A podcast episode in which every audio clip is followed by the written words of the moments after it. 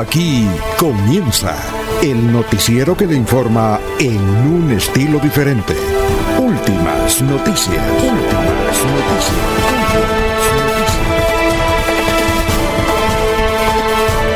La información analizada por los expertos, sin sesgos, explicada con detalle, sin tanta carreta.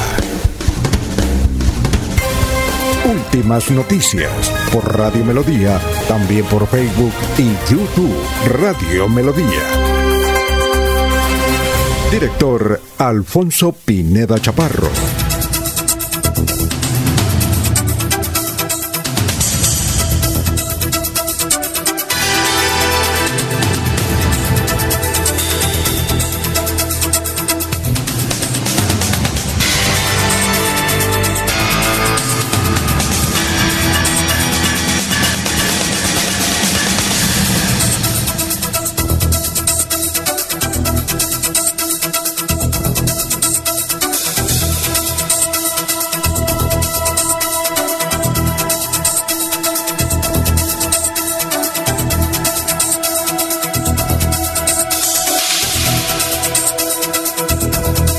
Aló, ahora sí. Gracias. Gracias a Dios, hoy es lunes 23 eh, de mayo del 2022. Nos abre el micrófono Arnulfo Otero Carreño para hablar por Radio Melodía. Estamos por la aplicación, es muy fácil, ahí en el celular. Es la más fácil. Y si no, por 1080m, y si no, por Melodía en línea, o si no, por Facebook Live, o por YouTube, por cualquiera. Hay como seis formas donde usted nos puede escuchar. Bueno, son las 5 de la mañana, 4 minutos. Hoy, 23 de mayo, se celebra el Día Internacional del Fútbol Femenino. Día Internacional del Fútbol Femenino. Y está registrado en las Naciones Unidas. Qué bueno, ¿no? ¿Cómo juegan de bien? Ayer hubo un partido internacional, pero qué berraquera. Bien, eh, un día como hoy, en 1936, se inaugura el obelisco en Buenos Aires, que identifican prácticamente a esa ciudad el obelisco. En Medellín trataron de hacer otro parecido, pero no, le falta mucho. Un, día como hoy, en el 2015, fue beatificado el arzobispo de San Salvador, Óscar Romero, que en 1980, hace 42 años, estaba en la misa de 10, en la misa mayor. Y llegaron y lo mataron ah, en San Salvador, ¿no? Y pues ya es santo. Eh, San Oscar Romero. Bueno, eh, hoy día como hoy en el 2017 falleció Roger Moore, un actor británico interesantísimo. Durante muchos años fue el santo. Luego Jane Bones.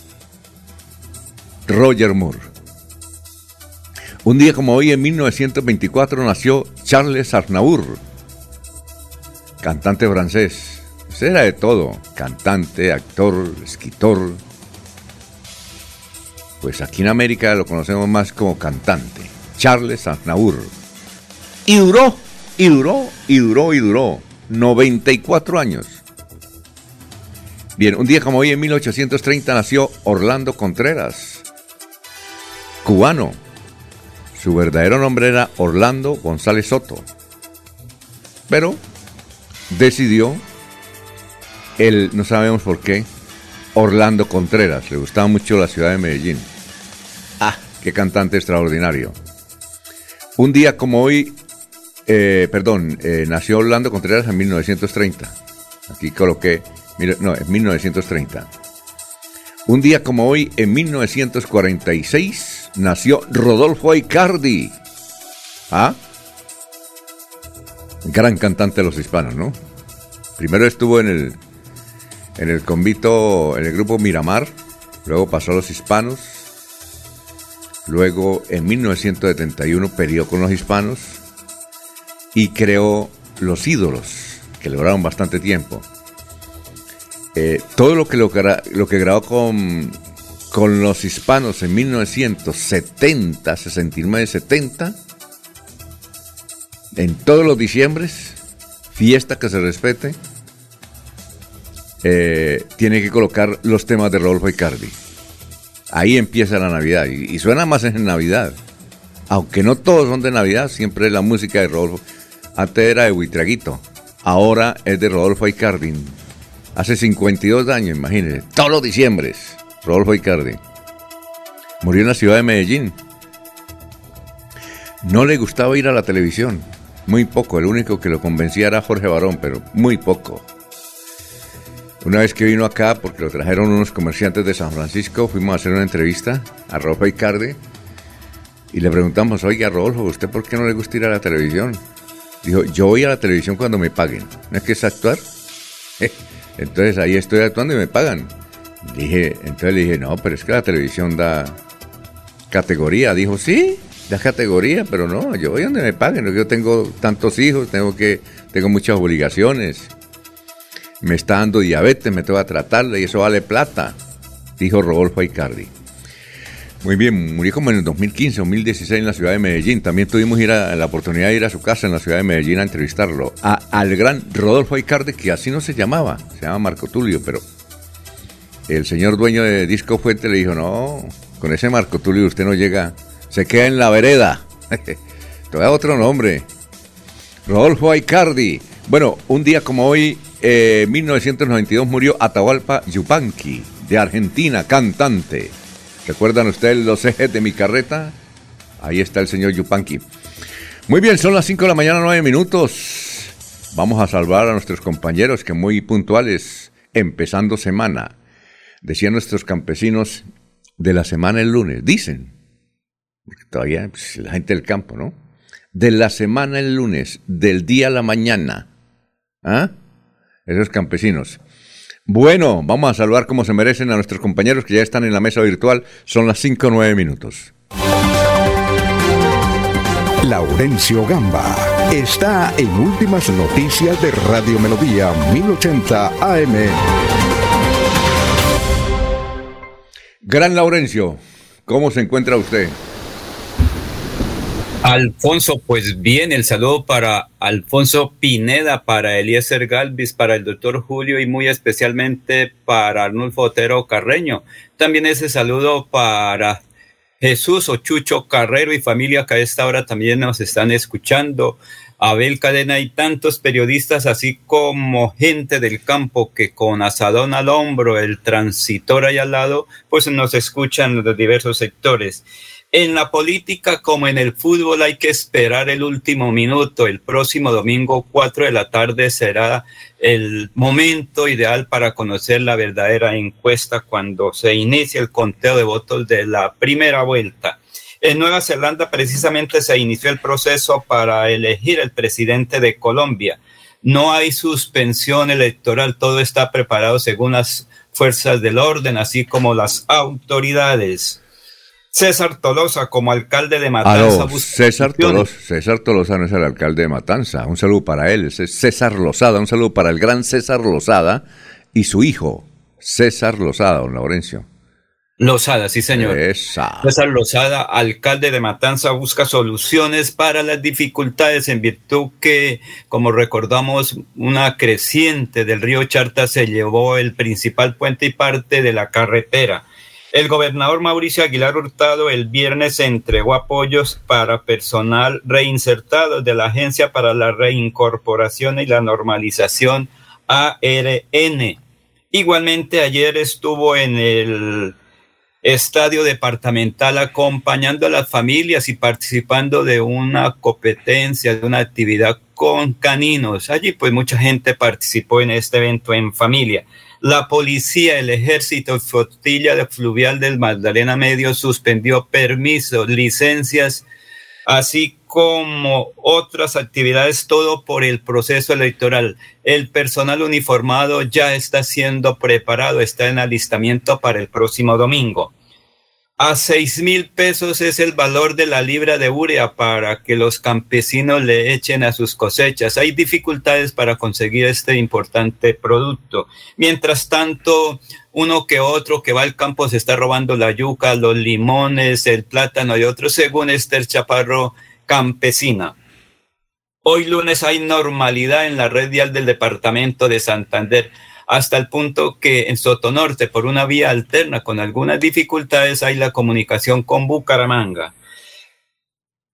alcalde de Jesús María, Eduard Jesús Sánchez, que 56 mil millones de pesos fueron destinados para la pavimentación de, de, la vía Jesús María Florian, pero que sea precisamente el alcalde de este municipio que nos hable sobre este importante hecho.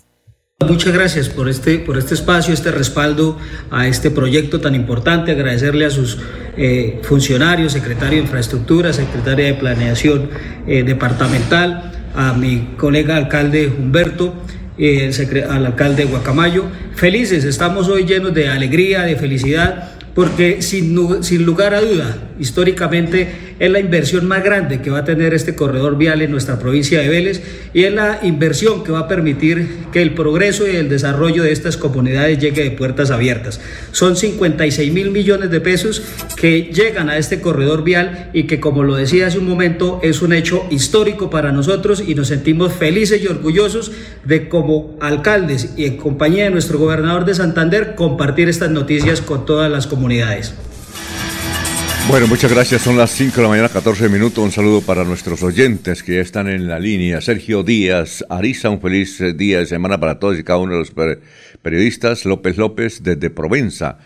Eh, Gustavo Pinilla Gómez, un feliz día para todos y una excelente semana. Arturo Ramírez, desde San Francisco. Germán Martínez, de La Victoria. Johanna, eh, Universitaria, de La Concordia. Beatriz Mendoza de la Guada, uy, municipio bonito es sur de Santander, Sergio Olave, Cañaveral, Benito Pérez, sector de la Trinidad, Luis Jacome, Palermo en Barranca Bremeja, igualmente don Jairo Macías en cabecera, don Ramiro Carvajal de Deportivos Carvajal, Aníbal Navas Delgado, gerente general de Radio Taxis Libres, que tiene el teléfono 634-2222. Igualmente para Peligan, Juan José Rincón Olma, Héctor Mantilla, Jairo Alfonso Mantilla, Sofía Rueda, y Benjamín Gutiérrez, Lino Mosquera, en fin, muchos, muchos, Walter Vázquez, Sofía Martínez, se nos está escribiendo aquí desde la ciudad de Santa Marta. Sofía, gracias por escribirnos de Santa Marta. Germán Darío Perdomo, desde Ibagué. Ah, qué bueno. Igualmente Pedrito Galvis, que siempre está en Florida Blanca, Pablito Monsalve en pie de cuesta, Pedrito Ortiz, el hombre que tiene la, la, toalla en el cuello para irse a bañar y dice, espero mi saludo y me voy a bañar. Me gusta el saludito, don Pedrito Ortiz, gracias. bueno, vamos a saludar como se, como se merece al doctor Julio Enrique Avellaneda. Julio Enrique Avellaneda está en Últimas Noticias de Radio Melodía 1080 AM. Bueno, doctor Julio, ¿cómo se encuentra? Tenga usted muy buenos días. ¿Qué más? Alfonso, cordial saludo para usted, para Laurencio, para Arnulfo, para Eliezer, Jorge, para todos los compañeros en la red y por supuesto, como siempre, para toda, toda la amable audiencia de la potente Radio Melodía. Bueno, ¿y cuál es el santo de hoy? Ya son las 5.16. ¿Cuál es el santo de hoy? Hoy hablamos de San Juan Bautista Rossi. Hay varios San Juan Bautistas, ¿no, Alfonso? Pero este es eh, un santo de origen italiano, creo que era de la ciudad de Génova, que se dedicó eh, en su vida religiosa, bueno, como todos en aquella época eh, que formaban parte de las comunidades religiosas a atender los enfermos, los necesitados, los pobres, los hambrientos, los harapientos. Pero básicamente Alfonso hizo un mérito eh, eh, religioso por su actividad en la confesión. Se destacó por ser un gran confesor, las gentes hacían colas, tenía una empatía con los fieles en el acto de la confesión y la comunidad lo, lo, destinó específicamente a que cumpliera esa labor que la realizó no solamente en donde prestaba el servicio religioso como, como sacerdote, sino donde el Papa lo, lo enviaba a lo largo y ancho de toda la geografía italiana. Eh, le dio mucha fortaleza a ese sacramento de la confesión y despertaba un gran entusiasmo cuando en el confesionario quien realizaba la ceremonia era San Juan Bautista Rossi. sufrió desde muy joven de, enfermedades que finalmente a la edad de los 65 años le costaron la vida. Bueno, todos los santos, la mayoría son italianos, ¿cierto?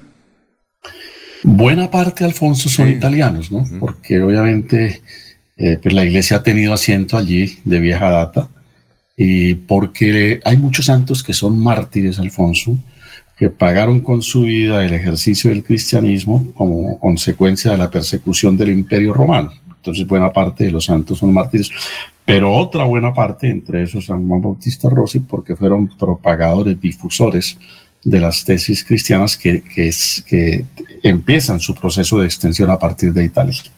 Ah, bueno. Eh, ¿Y cuál es la frase de hoy? Alfonso, un pasaje de la entrevista que concede en el diario El Espectador ayer el profesor Gonzalo Sánchez, uno de los más destacados eh, docentes de la Universidad Nacional y que hace un análisis de la situación política del momento actual en Colombia. Y permítame compartir el siguiente párrafo. La izquierda democrática es parte del paisaje político y electoral colombiano. Por eso ya no asusta. La que asusta es la derecha.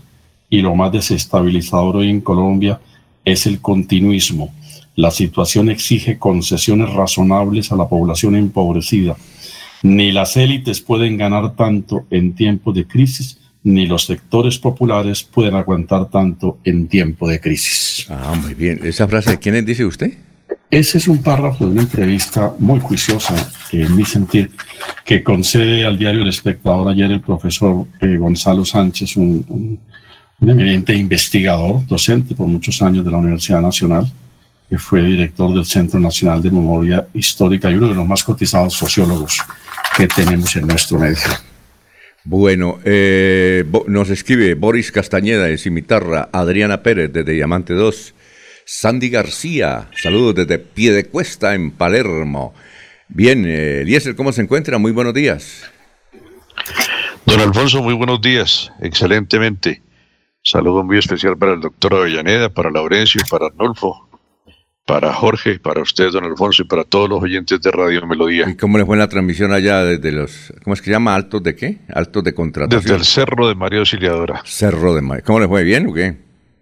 Sí, sí, real, relativamente bien, pues no hacen falta las, los inconvenientes de la comunicación, del Internet, y, pero superamos algunos obstáculos y creo que no fue eh, de 100% excelente como uno quisiera, pero sí eh, se produjo un buen resultado informativo, Alfonso. Ah, el cerro de eh, Eliezer, el cerro de María Auxiliadora es el equivalente al gran obelisco de Buenos Aires de que hablaba don Alfonso hace un momento. Eh, puede ser, puede ser, doctor Avellaneda, sí, señor. Es el gran referente de la localidad. Es el referente del municipio porque fue el monumento fue levantado por los propios enfermos de lepra hace más de 70 años y entonces también fue creado como para pedirle a, a María Auxiliadora les eh, protegiera de el proyecto de extinción del Lazareto. Entonces, ese milagro que ellos atribuyen a la auxiliadora, pues ha hecho que durante 70 años se venere la auxiliadora ya en la parte alta del, del cerro, que está a dos kilómetros del municipio. No es lejano, pero es eh, una una llegada en pleno ascenso en un camino totalmente eh, construido en piedra, doctora Avellaneda. Qué bueno. y, y Eliezer, y usted se ha tomado, obviamente, de tener foticos cuando fue a Buenos Aires. Se lo tomó foticos ahí en el obelisco, ¿no? Porque para ir a Argentina, y si no se trae esa foto, es como no ir a Argentina, ¿no? Sí, estuve, en el obelisco, estuve en el obelisco, pero no recuerdo si tengo fotos.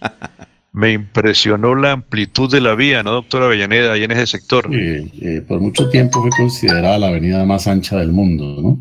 Sí. Eh, realmente es, es, majestuosa esa avenida, en ese sector, ¿no? Sí, señor. Es un tramo muy corto, un tramo muy corto de la avenida 9 de Julio, eh, en donde está el, obelisco, sitio donde se hizo, entre otras cosas, por primera vez la bandera argentina. De ahí porque el monumento se encuentra en ese sitio. muy bien. Perfecto. ¿Qué más, Eliezer? ¿Qué tenemos? Bueno, tenemos el clima en esta mañana, don Alfonso, en contratación 15 grados centígrados, la máxima aquí en el municipio será de 29 grados. Ya en nuestra zona metropolitana, en pie de cuesta 18 grados centígrados, la máxima será de 35 en pie de cuesta. En Florida Blanca, también 18 grados centígrados, temperatura máxima de 35. En la ciudad del Socorro, en este instante, también 18 grados centígrados y también 35, es decir, pie de cuesta, Florida Blanca y el Socorro con el mismo clima. En la ciudad de Málaga, 13 grados centígrados, la máxima de Málaga será de 28 grados. En la ciudad de Bucaramanga, nuestra capital, 18 grados centígrados y temperatura máxima de 35 en Bucaramanga. En Barranca Bermeja, 25 grados actualmente, la máxima será de 41 grados en el puerto petrolero. En San Gil, la temperatura actual 20 grados centígrados, la máxima llegará a 35 grados. La temperatura en Vélez, en este instante llueve en Vélez, es la única localidad de este recorrido donde llueve, 11 grados centígrados actualmente y la máxima llegará a 26 en la ciudad de Vélez. En Bogotá actualmente tenemos un clima de 10 grados centígrados y la temperatura máxima de la capital del país será de 25 grados. Para terminar, el municipio de Puerto Wilche registra un clima de 24 grados centígrados y la temperatura máxima superará los 40 grados, don Alfonso. 5.24 minutos nos escucha Rodrigo Peñaranda, Atalaya, esto es en Cúcuta. Chucho Benavides en el reposo, Zulay Viviescas en el bosque. Vamos a saludar como se merece a don Jorge Caicedo. Jorge Caicedo está en Últimas Noticias de Radio Melodía 1080 AM. Bueno, Jorge, ¿cómo se encuentra? Tenga usted muy, pero muy buenos días. Don Alfonso, muy buenos días. Como siempre, feliz de compartir con ustedes este espacio de últimas noticias y poder saludar a todos los amigos de Radio Melodía en este lunes 23 de mayo, que es el centésimo cuadragésimo tercer día del año, el 143 que ya le deja al 2022 222 días. Muy bien. Bueno, ¿y Hoy en Colombia, don Alfonso, las 450 vacantes que hay en la Fuerza Aérea Colombiana y, que a partir de hoy y hasta el próximo 8 de julio estarán recibiendo inscripciones a través de la Comisión Nacional del Servicio Civil a quienes aspiren a quedarse en una de estas 458 vacantes. Eh, de estas vacantes, 102 son de nivel técnico, 356 de nivel asistencial y hay 22 plazas que no requieren experiencia como requisito mínimo, convirtiéndose así en una oportunidad para los jóvenes recién egresados y con poca trayectoria profesional. Así que si desean trabajar en la Fuerza Aérea Colombiana, ahí hay 450 vacantes. Son las 5 eh, de la mañana, 25 minutos. Vamos con Luis José Arevalo, que se encuentra hoy en la ciudad de Bogotá, empezando semana. Tenemos la reflexión de hoy. Doctor Luis José, nuestro antropólogo de cabecera, tenga usted muy, pero muy buenos días. Muy buenos días, estimados oyentes y periodistas del noticiero Últimas Noticias de Radio Melodía. Feliz semana para todos. Hoy los saludo nuevamente desde la capital de la República para leer la poesía puripecha que dice lo siguiente. En la vida ni se gana ni se pierde, ni se fracasa ni se triunfa. En la vida se aprende, se crece, se descubre, se escribe, se borra y se reescribe otra vez, se hila y se deshila y se vuelve a hilar. El día que comprendí que lo único que me voy a llevar es lo que vivo, empecé a vivir lo que me quiero llevar. Y recuerden, que la vida es hoy y mañana sigue. Bueno, muchas gracias. Son las 5 de la mañana, 26 minutos. Un saludo para Orlando Orduz Pérez, que nos escribe desde La Salle. Jesús Mantilla, eh, desde el puente en Piedecuesta. Gustavo Jerez Belandia, sargento. Bueno, y nos vamos con el obituario. En San Pedro. En San Pedro están la señora Marina Ortega de Contreras, la señora María Ligia Rodríguez Villa, el señor Hernando Ballesteros Rueda, la señora María Cristina García Suárez, la señora María El Carmen Moreno de Hernández, el señor Alberto Niño Vargas, el señor Alexander Rodríguez Mantilla, el señor Samuel Araque Torres, el señor Néstor Arturo Suárez Cortés Ao. Néstor Arturo es el director de orquesta, es muy conocido por los medios de comunicación, trabajó en, la, en el ISABU, en la Contraloría Departamental, es hermano de Elber eh, Suárez, contador público del canal TRO, además que tiene una emisora él que nos retransmite el noticiero, en, Oima. Eh, murió eh, Néstor, eh, murió muy joven, tenía 58 años. Le habían programado una intervención quirúrgica en el corazón, estaba un poquito nervioso, pero él había tenido COVID. Era un hombre que promovía las artes. Empezó su actividad con los luceros de Oiva, con el padre Aponte, ese grupo que fue muy, muy famoso en Colombia. También Néstor Suárez fue creador de varias orquestas. Una de ellas se llamaba o se llama Star Banda Show, la otra Tropicanísima. Eh, yo creo que no hubo un municipio en el oriente colombiano, incluyendo Santander, norte de Santander, Cesar, Bolívar, donde él no hubiese animado las fiestas. ¿Sí lo conocía, doctor Julio? ¿Conocía a Néstor Suárez? Alfonso, no recuerdo muy bien de él, así individualizado, pero por supuesto los luceros de Oigo sí los oímos eh, eh, interpretar y los eh, vimos en muchas presentaciones artísticas. Un gran grupo musical que en su momento fue una especie de, de ícono de la expresión artística de Santander en Colombia, ¿no? Alfonso y doctora Avellaneda, dos de los luceros de Oiva eran de contratación, el maestro Leguizamón, el requintista, y Mateus, el acompañante del tiple.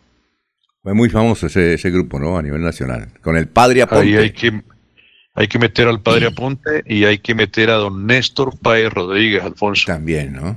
También. Parte de ese, de ese equipo que, que hizo famoso al, al grupo de los luceros de Oiva, que les dio la mano, que los apoyó y lo sacó adelante la gente de Oiva. Un saludo, pues, entonces. ¿Usted lo conocía a Néstor? Eh, Eliezer. Eh, eh, sí, claro, claro. Tenía la oportunidad de saludarlo por ahí, por los lados de la gobernación. Claro, Néstor, de la orquesta y a toda la familia Suárez. Eh, cuando trabajamos en Caracol era el que le hacía los jingles al noticiero de Caracol, parodiando canciones famosas en esa época. Pero bueno, se fue.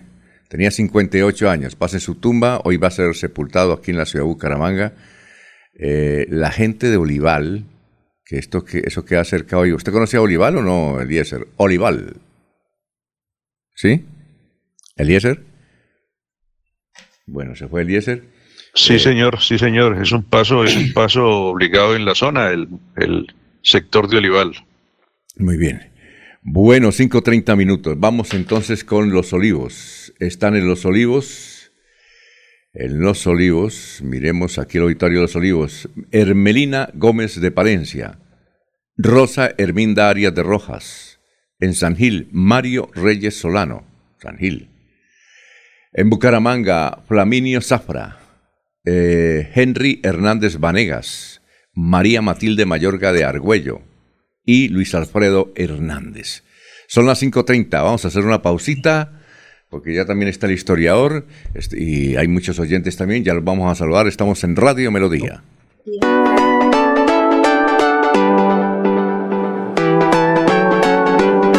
Melodía, Melodía, Radio Sin Fronteras. Escúchenos en cualquier lugar del mundo. Melodíaenlínea.com es nuestra página web. Melodíaenlínea.com, señal para todo el mundo. Señal para todo el mundo. Radio sin límites, radio sin fronteras. Radio Melodía, la que manda en sintonía.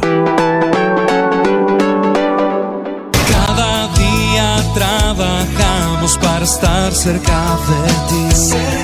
Te brindamos soluciones para un mejor vivir. En Cajasal somos familia, desarrollo y bienestar. Cada día más cerca para llegar más lejos. Con Cajasal. Vigilado Supersubsidio.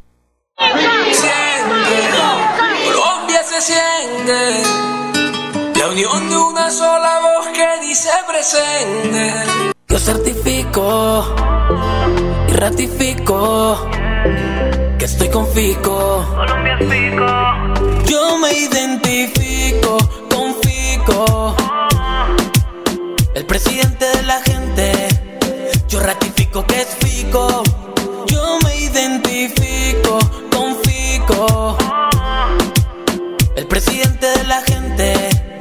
Yo ratifico que es fico. Publicidad política pagada.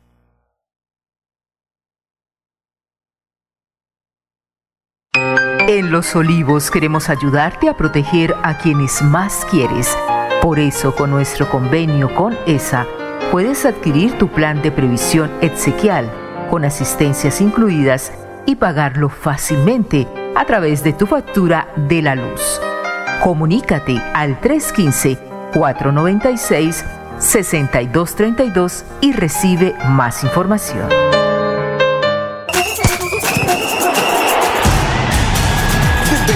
Al 30 de junio, Bucaramanga y Girón vibrarán con la sexta edición del Mundialito Incomesa. Con la sexta edición del Mundialito Incomesa. Categoría Sub-11. El evento deportivo más importante del fútbol base de Latinoamérica. 48 equipos, 5 países. Venezuela, Ecuador, Perú, Panamá y Colombia. 150 partidos, más de 900 niños en competencia. Un torneo de fútbol infantil a la altura de los mejores del mundo. No me grites, aliéntame. WhatsApp 310-289-8760. 310-289-8760. Con el aval de la Liga Santandereana de Fútbol. Apoya Inver Santander. Patrocina Incomesa.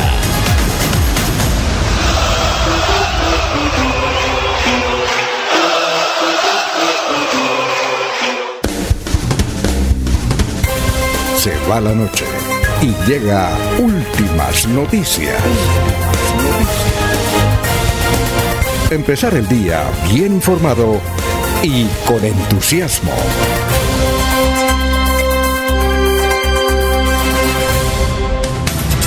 Bueno, vamos con los oyentes. Eh, Gregorio Velandia de Bucaramanga, Víctor Ardila de San Gil, Jenny Palencia de Piedecuesta, Roberto Jiménez de Girón, eh, Giovanni Fiallo desde Piedecuesta, Manuel José Mejía Reyes. Buenos días para todos los oyentes y también para toda la mesa de trabajo de Radio Melodía.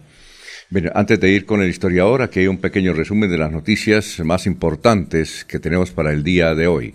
Comunidad de Barranca Bermeja prendió fuego a una patrulla de la policía que al parecer arrolló y le ocasionó la muerte a un niño. Unos dicen que tenía siete, otros que tiene ocho, y la policía dice que tenía diez.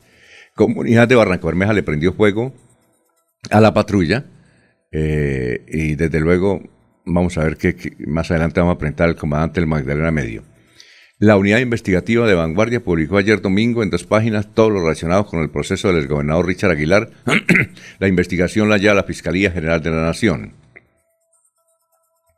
También eh, robaron a la hija a y al nieto y al esposo de la hija de César García Durán, que es el director de la unidad de riesgos de la gobernación de Santander. Estaba almorzando en el restaurante Dulce Vaca, en la calle 48 con carrera 36. Ayer a las 2 de la tarde llegaron los delincuentes y se llevaron las pertenencias. Por eso es mejor no dar papaya. Es que no dar papaya, lamentablemente, tenemos que hacerlo así mientras las autoridades tienen un plan. Esta de la calle 48 con carrera 36 es ahí en lo que llaman, por ahí cerca, Cuadrapicha, o que se llama, imagínense qué nombre tiene, Cuadrapicha o, o, Cuadraplay, en fin, pero lo robaron. Toca es ir a los centros comerciales, almorzar, ahí les queda difícil a los delincuentes, aunque también se meten, ¿no? Pero si usted va a hacer una vuelta en un cajero... Si te duele la panza, te con limón. ¿Cómo? Le duele la panza, el estómago. Muy bien. Bueno, eh, los oyentes. Un duendecillo que se está metiendo. Los oyentes. Bien, entonces hay que indicar, don Laurencio, cuando usted vaya a sacar plata, vaya a un centro comercial, ahí hay cajeros. Si usted quiere hacer una compra, vaya a un centro comercial, no en papaya, sino en papaya, no se pongan a, ah, no, que es que ese restaurante, no, eso se da mucha papaya. Uno ve por la gente, por la calle, la gente con sus tremendos celulares, a veces eh, donde no hay gente, así puede ser cualquier hora del día, pues los delincuentes aprovechan y se llevan, no en papaya. Por ahora nos toca así. Bueno, una boa constrictor de enorme tamaño que estaba en el asentamiento humano a Somiflor, en Florida Blanca, eh, fue rescatada. A propósito, eh, eh, la información es que se han rescatado 437 animales silvestres durante el 2022 en todo el área. El rescate más reciente tuvo lugar en San Francisco, donde un aguilucho se estrelló contra un ventanal y quedó herido. La Policía Metropolitana de Bucaramanga, en el marco del Día Mundial de la Biodiversidad, entregó un balance sobre los rescates efectuados en lo corrido del 2022. Otras noticias. Más de 1.3 millones de toneladas se han movilizado este año por el río Magdalena. Este es un informe de Cor Magdalena. Eh, y un perfil de Twitter que se llama Corazón Leopardo dice lo siguiente. Decir que el Leopardo jugó mal es una gran e injusticia eh, apreciación. Perdimos con un penalti de mentiras y merecimos empatar en el segundo tiempo. Envíen sus audios para el postcat al 316-370-46. ¿Vi el partido, doctor Julio Enrique? Sí, Alfonso, lo vi. Comparto la, la, opinión del oyente que usted ha referido. Me parece que el equipo no jugó mal. En justicia debido el partido terminó empatado un penalti, pero Alfonso muy, muy lánguido, pues desde el punto de vista de la existencia de la falta. Pero bueno, ese es el fútbol, como dicen los comentaristas, ¿no? Nos robaron. Yo no vi el partido, pero ¿hubo, hubo bar o no? ¿Para ese penalti hubo, hubo bar? No, no hubo bar, Alfonso. Eh, es decir, había bar en el partido, pero no hubo pronunciamiento del bar. El árbitro lo sancionó, el bar no dijo nada, no llamó al árbitro, se entendería que el bar avaló la falta. Pero cuando uno mira el video, por lo menos lo que se percibe hasta donde, hasta donde entendemos el, fútbol y la falta en particular, pues nos parece que, en realidad no, no la hubo de tal dimensión. Bueno. Y se notaba esa actitud arrogante del árbitro, doctor Avellaneda, ¿no? lo, que, lo que jugó ahí me parece a mí es la habilidad del muchacho, del jugador de Millonarios de Ruiz, que con una gran destreza, muy joven, pero con mucha cancha ya como jugador bota el cuerpo hacia adelante y por supuesto eso es lo que le transmite seguramente al árbitro la idea de que hubo la falta. Podemos decir es un árbitro ladrón y que hubo un atraco. ¿Se llenó el estadio, creo? Había pues eh, yo creo 25 mil espectadores dijeron en la transmisión. Los abonos, ¿no? No, no el IESER. Yo creo que había más de 30 mil personas. Sí. Millonarios tiene asegurado en este cuadrangular en sus tres partidos en Bogotá 25 mil personas porque vendió 25 mil abonos. Y los árbitros ayudándole. ¿Será que el árbitro recibió plata, maletín, por ahí? por Dios. Uno, uno, tiene, uno tiene derecho, doctor, cuando le roban un partido de esa naturaleza, según los mensajes que hemos escuchado, es porque el árbitro es un ladrón, es un delincuente. Eh, eh, eh imagínese. Usted eh, es un hombre muy sensato, usted es hincha de millonarios, es un hombre muy sensato, vea. Estaba jugando contra su equipo y nos dicen que penalti no hubo, que fue una viveza del jugador y ahí no... Eso es un atraco a mano armada, os digo, a mano desarmada, frente a 30 mil personas en directo por todo Colombia, y todavía quiere que uno no le diga delincuente ese árbitro. Hay que buscar el nombre para decirle que es un, un ladrón y colocarlo eh, en el Twitter, en el Facebook, decirle así, desahogarnos de esa forma, doctor, nos toca. Sí, sí. Eh, Alfonso, Alfonso. Alfonso, esto, eh, sin demeritar que Bucaramanga jugó bien, en realidad, verdad, pues bien en términos de, fútbol excelso como tal, no, pero jugó equilibradamente con Millonarios sin ese orden de ideas ha debido por lo menos empatar. La verdad, eh, yo le he hecho algún seguimiento, algo con frecuencia, seguimiento a los partidos de Millonarios y creo que este es de los partidos más malos que Millonarios ha jugado en este torneo. Y lo ayudaron. ¿Qué iba a decir don Laurencio? Alfonso, es que en el fútbol como en la política hay que esperar el último minuto. El domingo próximo a las 4 de la tarde cierra todo. En el fútbol cuando el árbitro levanta la mano y dice acabó el partido. Ojalá que en ocho días no vayan a decir lo mismo. Es que me robaron las elecciones porque no pasé a segunda vuelta o no gané. Como están diciendo, obviamente los seguidores del fútbol. El partido de fútbol fue eso.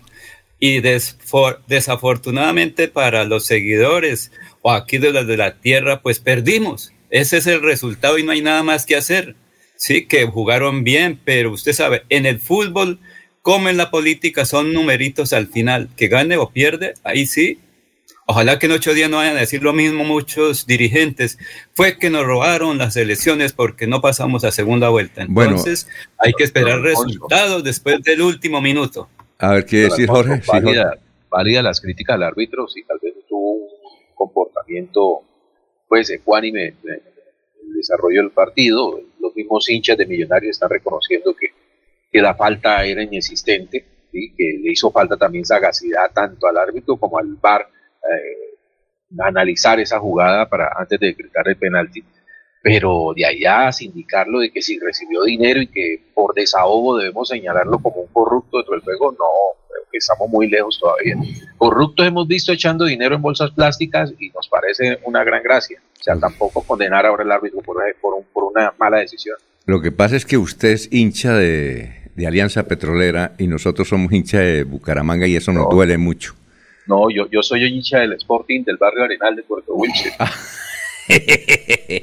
no, lo que pasa es que eh, eh, uno como hincha sufre mucho, en serio. Y cuando me di cuenta, yo no vi el partido, pero cuando vi cuenta de los comentarios, todo el mundo eh, tirándole al árbitro, yo dije, no hay derecho que un esfuerzo que han hecho un grupo de jugadores con el pipiripio, el Osma para sacar adelante el equipo venga un sinvergüenza y acabe con esa ilusión, independientemente. Y, además, y además yo tengo, y además yo tengo derecho, yo tengo derecho como hincha, estoy hablando como hincha, no como periodista, a decir que ese árbitro me parece recibió plata.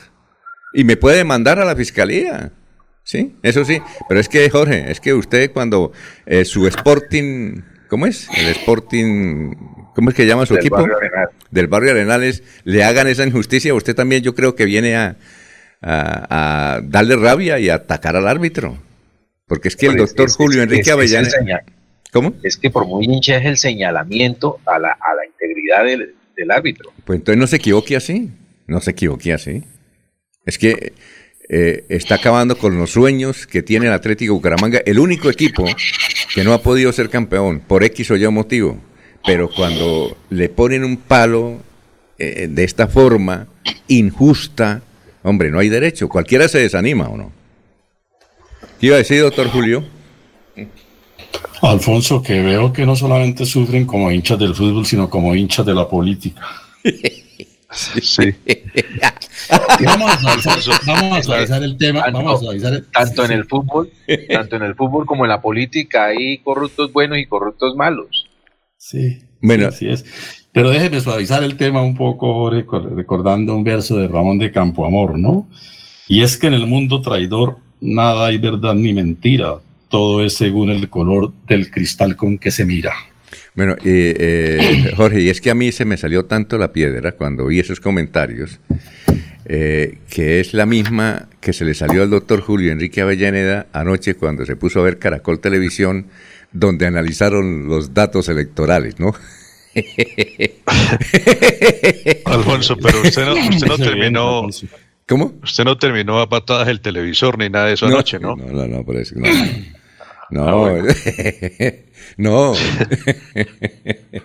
Así como a, usted, doctor Julio, que le salió el bloque cuando ayer eh, me puse a ver Caracol Televisión. El bloque. Lo que pasa es que es evidente, es evidente, Alfonso. Ah, venga, le contamos a los, venga, le contamos al oyente cuál es la, la, que, la reacción del doctor Julio Enrique. Ayer en Caracol Televisión analizaron la última encuesta de Inbamer sobre presidencia de la República, y ahí le hicieron tantos elogios, pero tantos elogios a Rodolfo Hernández, que eh, al doctor escribió un comentario muy fuerte, ¿no? Pues Alfonso, es que eh, no otra cosa pueden apreciar del periodista quien pusieron a analizar los, eh, de, la encuesta de Inbamer, de, haciendo un esfuerzo como jefe de debate del candidato Rodolfo Hernández, tratando de convencer al país, pues como la carta de salvación ¿no? De, que ese es el candidato que definitivamente va a ganar, a pesar de que las encuestas lo ubican en tercer lugar, con unos análisis excesivamente subjetivistas, Alfonso, y con, eh, entre otras cosas, poca fuerza argumentativa, ¿no? Eh, la realidad de la realidad es lo que la estadística muestra, lo que la encuesta muestra, y pretende forzarla con unas apreciaciones excesivamente subjetivas, porque según él cree eso va a cambiar, pero sin fundamento y sin argumento, de ninguna índole. Esto no demerita al doctor Hernández, pero el doctor Hernández no necesitaría jefe de debate de ese orden. ¿no? Me parece a mí que, que se perdió toda objetividad periodística en ese análisis y todo análisis, digamos, en términos de politología. Sí, claro. Eh, y los otros también como que ayudaban, ¿no? A, decir sí. Ah, pues claro. Pues claro, obviamente. Es decir, la mejor cuña de televisión para Rodolfo Hernández fue esa, ¿cierto? Fue esa, fue esa. Yo no sé, aquí sí cabe la suspicacia, Alfonso. Yo no sé si esto es pago o no es pago. Pues es una publicidad política electoral. Uno creería que no. Uno creería que no, pero bueno. Pero es que ayer le hicieron tanta, eh, tanto espaldarazo a Rodolfo Hernández que eh, eso es. inclusive los que no nos creen, busquen ahí en colombiadecide.com o Caracol TV, ahí, o Noticias Caracol Televisión, y ahí está ese balance que durante media hora, ¿no, doctor Julio Enrique? No, 40 mil, perdón, más de media hora. Sí. Eh, era hablando sobre Rodolfo Hernández y que Rodolfo Hernández y que Rodolfo Hernández y que Rodolfo Hernández. Sí. Bueno. Alfonso. Sí, vamos a una. ¿Qué iba a decir? Es que alguien me dice lo siguiente: que en alguna parte del mundo de Macondo pasó algo similar, algo importante. El que iba punteando quedó de tercero y salió. ¿En Macondo? Ahí hubo elecciones, yo no sabía que el eh, Macondo no, en alguna parte del mundo, ah. del mundo. Entonces que, que el que iba ganando según los estudios científicos, cuando terminó ese proceso quedó de tercero y no fue a, ya al reinado que tenía que darse para esa época. Bueno. Son las 5.49, estamos en Radio Alfonso. Sí, cuénteme, Eliezer. Alfonso y doctora Avellaneda, pero no ha sucedido distinto en, en otros eh, análisis de las encuestas. Por ejemplo, que otro domingo haya resultado favorecido Fico con los comentarios de los analistas de la mesa de trabajo y que otro domingo haya resultado favorecido eh, el doctor Gustavo Petro. Anoche, pues todas las cosas indicaban que, que que lo que ha pasado en la última semana o en los últimos días favorecía a Rodolfo Hernández por muchas circunstancias que ellos analizaban, me parece. Ese es mi punto de vista. En análisis anteriores se han magnificado ciertos resultados. Se le ha dado de pronto más valor a quien va de primero, más valor a quien, da, quien va de segundo. Pero es que lo que acontece anoche es pretender forzar una realidad que muestra la encuesta eh, eh, elevando y y alzando un candidato que está en el tercer lugar, que es respetable, que está jugando un papel político importante, pero no se puede eh, pretender inducir a la gente a decirle que es que vote por ese porque ese va a ser el ganador. Ya, bueno. 548. Florida Blanca progresa y lo estamos logrando. Logro número 98, mejoramiento de vías rurales. Desarrollo, bienestar y crecimiento económico hoy son una realidad en la zona rural de la ciudad con las gestiones y acciones que adelanta el gobierno del alcalde Miguel Moreno de la mano con la comunidad para garantizar una mejor infraestructura vial y una mayor conectividad. Se reactiva la economía en el territorio porque ya los productores ya pueden bajar más productos. Porque con vías el progreso en la ciudad es imparable. Unidos avanzamos. Alcaldía de Florida Blanca, Gobierno de Logos. Se va la noche y llega últimas noticias. Todos los días, desde las 5 de la mañana, empezar el día bien informado y con entusiasmo.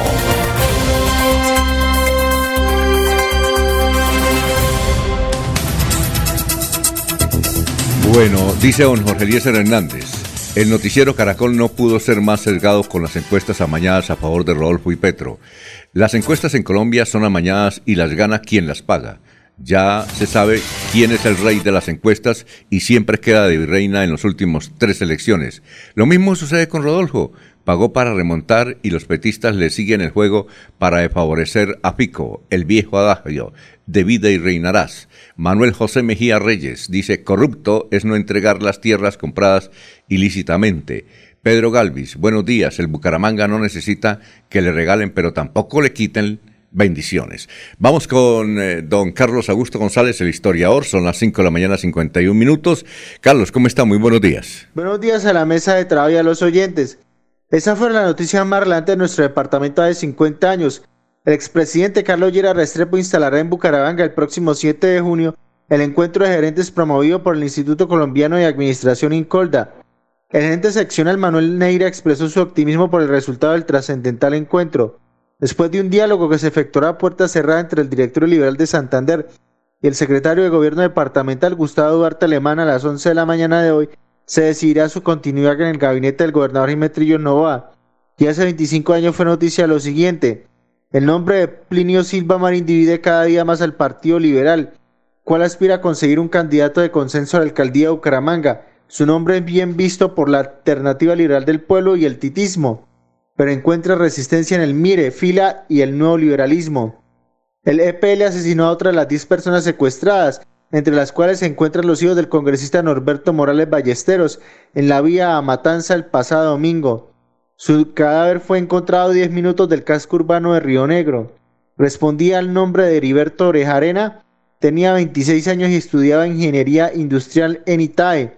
Con su muerte y la del escolta Germán Ramírez, se teme por la vida de los demás plagiados. Cordial saludo a todos. Siga usted, don Alfonso. Gracias, Carlos. Son las 5 de la mañana, 53 minutos. Eh, se refiere, evidentemente, hace 25 años al secuestro de Norberto Morales Ballesteros y que tuvo una serie de consecuencias. Pero también habla del movimiento Mire. El movimiento Mire no era, eh, se llamaba Mira. Mira, en ese tiempo, eh, se lo fundó el sector que seguía Carlos Ibáñez cuando era alcalde eh, quedaba ahí en la carrera 25 con calle, no, perdón, carrera 28, 29 con calle 36 y 35, y Néstor eh, Castro era el eventual candidato a la alcaldía en esa época. Posteriormente se sumó a la campaña de Prinio Silva. Bueno, ¿qué recuerda usted, doctor Julio, de esas noticias de hace 50 y hace 25 años? Algunos nombres, no Alfonso, el nombre del doctor Gustavo Barte Alemana, a quien se menciona como secretario de gobierno del departamento hace 50 años, ilustre hijo de la provincia de García Rovira, fue representante a la Cámara, fue Contralor General del departamento de Santander, una persona muy querida en su región, en su, en, su tierra eh, natal, dejó un gran recuerdo dentro de sus con ciudadanos consideramos que realmente murió muy, muy joven y, todavía con un, un, eh, transcurso político por, por, hacer, ¿no? Sí, claro. Y, la campaña electoral de hace 25 años por la alcaldía de Bucaramanga, que como dice el cronista o el historiador, efectivamente dividió al Partido Liberal. Y ese, Alfonso, si mal no estoy, fue la elección que le permitió al doctor Luis Fernando Cote llegar a la alcaldía de la ciudad. Sí, claro, sí, claro, claro. La sede del doctor, eh, pero ¿se acuerda del movimiento Mira? Era un movimiento que se llamaba Mira, que lo dirigían los seguidores de Carlos Ibáñez y el candidato era Néstor Castro, ¿recuerda? Precandidato, ¿no? Néstor Castro Neira. Sí, claro, claro. Claro, ¿no recuerda eso? Sí, ese es un episodio de hace 25 años. No, no lo tengo muy claro, ¿no? Pero... Sí. Y Plinio Silva era el que, el que, el que decían todas las encuestas, doctor, a propósito de las encuestas, ¿no? Sí, sí, efectivamente, sí, decían todas las encuestas. Recuerde usted que prácticamente de los 19 concejales que eligió Bucaramanga, 18 de los elegidos los respaldaron a él y solo uno, don Luis Triana, acompañó al doctor Cote. Exacto, y, ganó el doctor Cote contra todos los pronósticos, pero contra todos los pronósticos. Sí, sí, sí. Bueno, don Elías, ¿usted qué recuerda? También ese, ese dato de la elección de la alcaldía de Bucaramanga eh, el gran favoritismo, el resultado de todas las encuestas de esa época, que no eran muchas, que daba al doctor Plinio, se, decía, como pasó con, con Carlos Ibáñez en los últimos años, que ese era el ganador de la alcaldía. Eso ocurría en esa época con Plinio y lamentablemente para él pues no, no llegó a la alcaldía de la ciudad de Bucaramanga, Alfonso. Ayer en la funeraria de San Pedro, donde están velando a, a, a Néstor Suárez, Néstor Suárez. Recordamos el episodio que ahí en, lo que es hoy el Parque Turbay, donde está Colsanitas, ahí queda Pueblo Arrecho. Y esa era la sede de Plinio. Eh, Plinio Silva tenía la sede ahí, en Pueblo Arrecho. Y recuerdo que como a las 3 de la tarde yo pasé, iba para Caracol para la transmisión de, de las elecciones y entonces me encontré con Néstor Suárez. ¿Y qué pasó? Dijo, no, aquí arreglando porque ahora después de las cuatro comenzamos a tocar, porque como va a ganar el doctor Plinio, y todo el mundo, y había. Entonces yo le dije, bueno, y solamente usted dijo, no, mire, aquí hay ocho. Había ocho representantes de ocho orquestas que eh, tenían turno, ¿no? Empezaba Néstor Suárez, luego a la hora seguía otra, otras ocho orquestas, imagínese, ¿ya? Que querían brindarle un apoyo a Plinio Silva, y mire el resultado, ¿no? Eh, recordamos ayer ese episodio. Bueno, eh, don Laurencio, ¿qué recuerda? Alfonso, pues eh, el Partido Liberal, ahí dice que Carlos Llera Restrepo hace 50 años bregando a la unificación, pero recordamos un hecho muy importante. porque Luis Fernando Cote Peña era concejal de Bucaramanga y de pronto ahí, perdonen la modestia, eh, Bernardo Socha Costa, William Rodríguez Mora, Herminda Vecino, y el suscrito le dijimos a Luis Fernando Cote Peña, mano, hágale que sea candidato a la alcaldía. Dijo, uy, pero yo solo, y con solo don Luis Triana que me ayuda, eso no. Dijimos, mano, doctor Luis Fernando Cote sea candidato a la alcaldía, porque era que cuando eso nosotros cubríamos todos los días el Consejo de Bucaramanga y Carlos Ibáñez tenía que bajar a defender su administración porque los concejales no. Eso era una paliza que les daba todos los días Luis Fernando Cote Peña y se convierte en el alcalde, como usted mismo lo dicen, en el fenómeno. Y ese fue el fenómeno hace 25 años, Luis Fernando Cote Peña en la política. Recuerde que en Bogotá también eso decían, el futuro de Colombia está en Luis Fernando Cote Peña. Pero ¿qué pasó después? Quedó, digamos, él mismo se creyó que ya había logrado todo y desapareció el escenario político. Creo que ahorita su hijo es el que está bregando a sobresalir, Alfonso. Muy bien.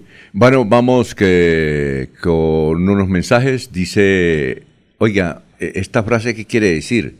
Abel Cadena Huitrago, hablando de las encuestas, dice, mi jefe, mi jefe cree en pájaros preñados.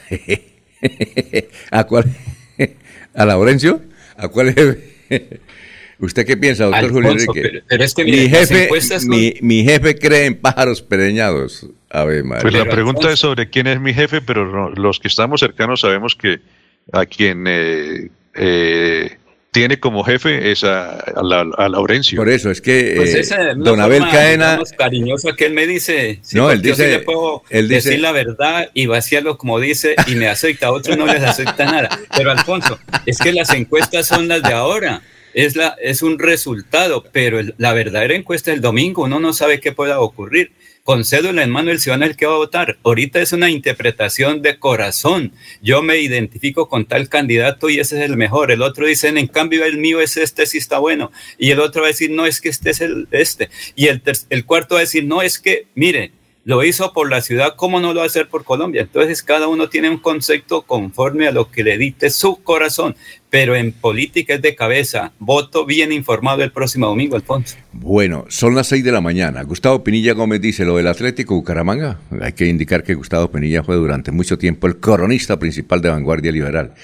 Dice Gustavo Pinilla Gómez, lo del Atlético Bucaramanga fue un robo descarado. Siempre el arbitraje favoreciendo a los equipos grandes del país bueno, menos mal que ese robo fue en Bogotá.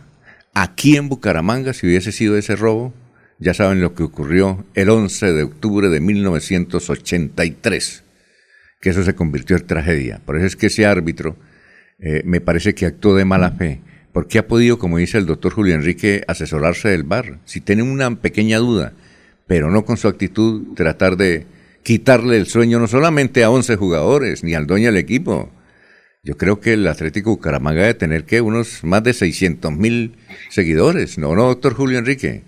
Yo creo que... sí, sí, Alfonso. Pero Alfonso, hay que hacer una corrección, ¿no? El árbitro no le puede pedir al VAR que le indique, es el VAR el que llama al árbitro para decirle que revise una de las decisiones que ha tomado y el VAR no lo llamó para decirle que revisara el penalti. Oye, el árbitro no puede decirle, no puede decirle, oiga, no, no, ah, el árbitro no le puede decir al VAR, dígame qué pasó, no. Es el VAR el que le dice al árbitro, revise la decisión que usted está tomando. Y entonces, con fundamento en ese llamado de atención del VAR, el árbitro constata si efectivamente está o no en lo cierto. Doctor, pero yo digo una cosa, eso hubiese sido en Bucaramanga, había sido otro precio, ¿no? Eh, los árbitros deben ser no conscientes. No penalti, sencillamente. Exacto, no pite el penalti, pero hacer eso aquí en el Atlético Bucaramanga es un peligro, doctor Julio. No tanto, Alfonso, si es que la gente va al fútbol es a divertirse. Ayer fui al ah. estadio precisamente a divertirse a mirar los perritos allá. Entonces, cuando va al fútbol, Alfonso, yo creo que eso pero, no. Laurencia, lo, que pasa es que. es gravísimo, pero es que eso no, va a ocurrir. Hay que aceptar el, triunfo o la derrota, como ocurre el próximo domingo, Alfonso. Laurencio, pero lo que pasa es que usted no es hincha como lo somos, que estamos esperando un triunfo, una, una copa del Atlético Bucaramanga, que le quiten de esa forma injusta. Si yo que soy una persona noble, sencilla, que eh, no pelea con nadie, estoy así. ¿Cómo serán los demás que vibran el partido allá? para que se dé cuenta, Laurencio. La pasión. Está pensando con el corazón, no con la cabeza, Alfonso, porque dice que el corazón lo traiciona mucho a uno. La cabeza es más sensata. El fútbol es eso, Alfonso, y al fin y al cabo son resultados. ¿Qué tal que finalmente el Bucaramanga sea campeón como todos esperamos? hay que esperar. Sí, pero hay que invitar a que la gente sea tranquila el próximo partido aquí y que vayan a fútbol es a divertirse, Alfonso. Al fin y al cabo es eso, el fútbol, que obviamente tiene consecuencias económicas y mucha gente vive del fútbol, sí. Bueno, muy bien, son las seis de la mañana a propósito de una extraordinaria transmisión que hizo Radio Melodía en directo desde el Campín. Ellos no se quedaron aquí mirando el televisor, no, ellos fueron al Campín. Ellos estuvieron en el Campín se fueron el día anterior, desde las 4 de la tarde empezaron la transmisión desde el Campín. Por eso es que hay que felicitar a los mundialistas Jorge Luis Alarcón, eh, igualmente Fernando Cotis y todo el equipo técnico, incluyendo aquí a don Anulfo Otero, que estuvo en esa transmisión tan espectacular de Radio Melodía ayer y que desde luego hay que escucharlos hoy a las doce y media, porque seguramente van a hablar de ese episodio del Atlético Bucaramanga y las perspectivas, como dice Laurencio, de tener por fin un buen alegrón con este equipo Atlético Bucaramanga que está, lo está dando todo. Son las seis de la mañana, tres minutos. Aquí Bucaramanga, la bella capital de Santander. Transmite Radio Melodía, Estación Colombiana, HJMH. 1080 kilociclos, 10.000 vatios de potencia en antena, para todo el oriente colombiano. Cadena Melodía, la radio líder de Colombia. Adelanta tus metas con Prima de Financiera como Ultrasan. Solicita ya tu crédito hasta el 100% de tu prima en cualquier oficina. Política de la entidad solidaria escrita a Se va la noche y llega últimas noticias. Empezar el día bien informado y con entusiasmo.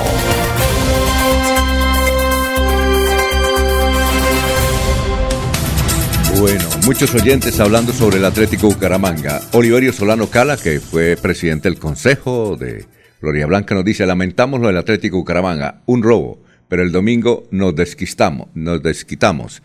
Eh, Abelardo Correa dice, no escucho el resultado del Bucaramanga millonario, ¿sí? Uno, uno millonario, cero Bucaramanga, pero con un penalti injusto.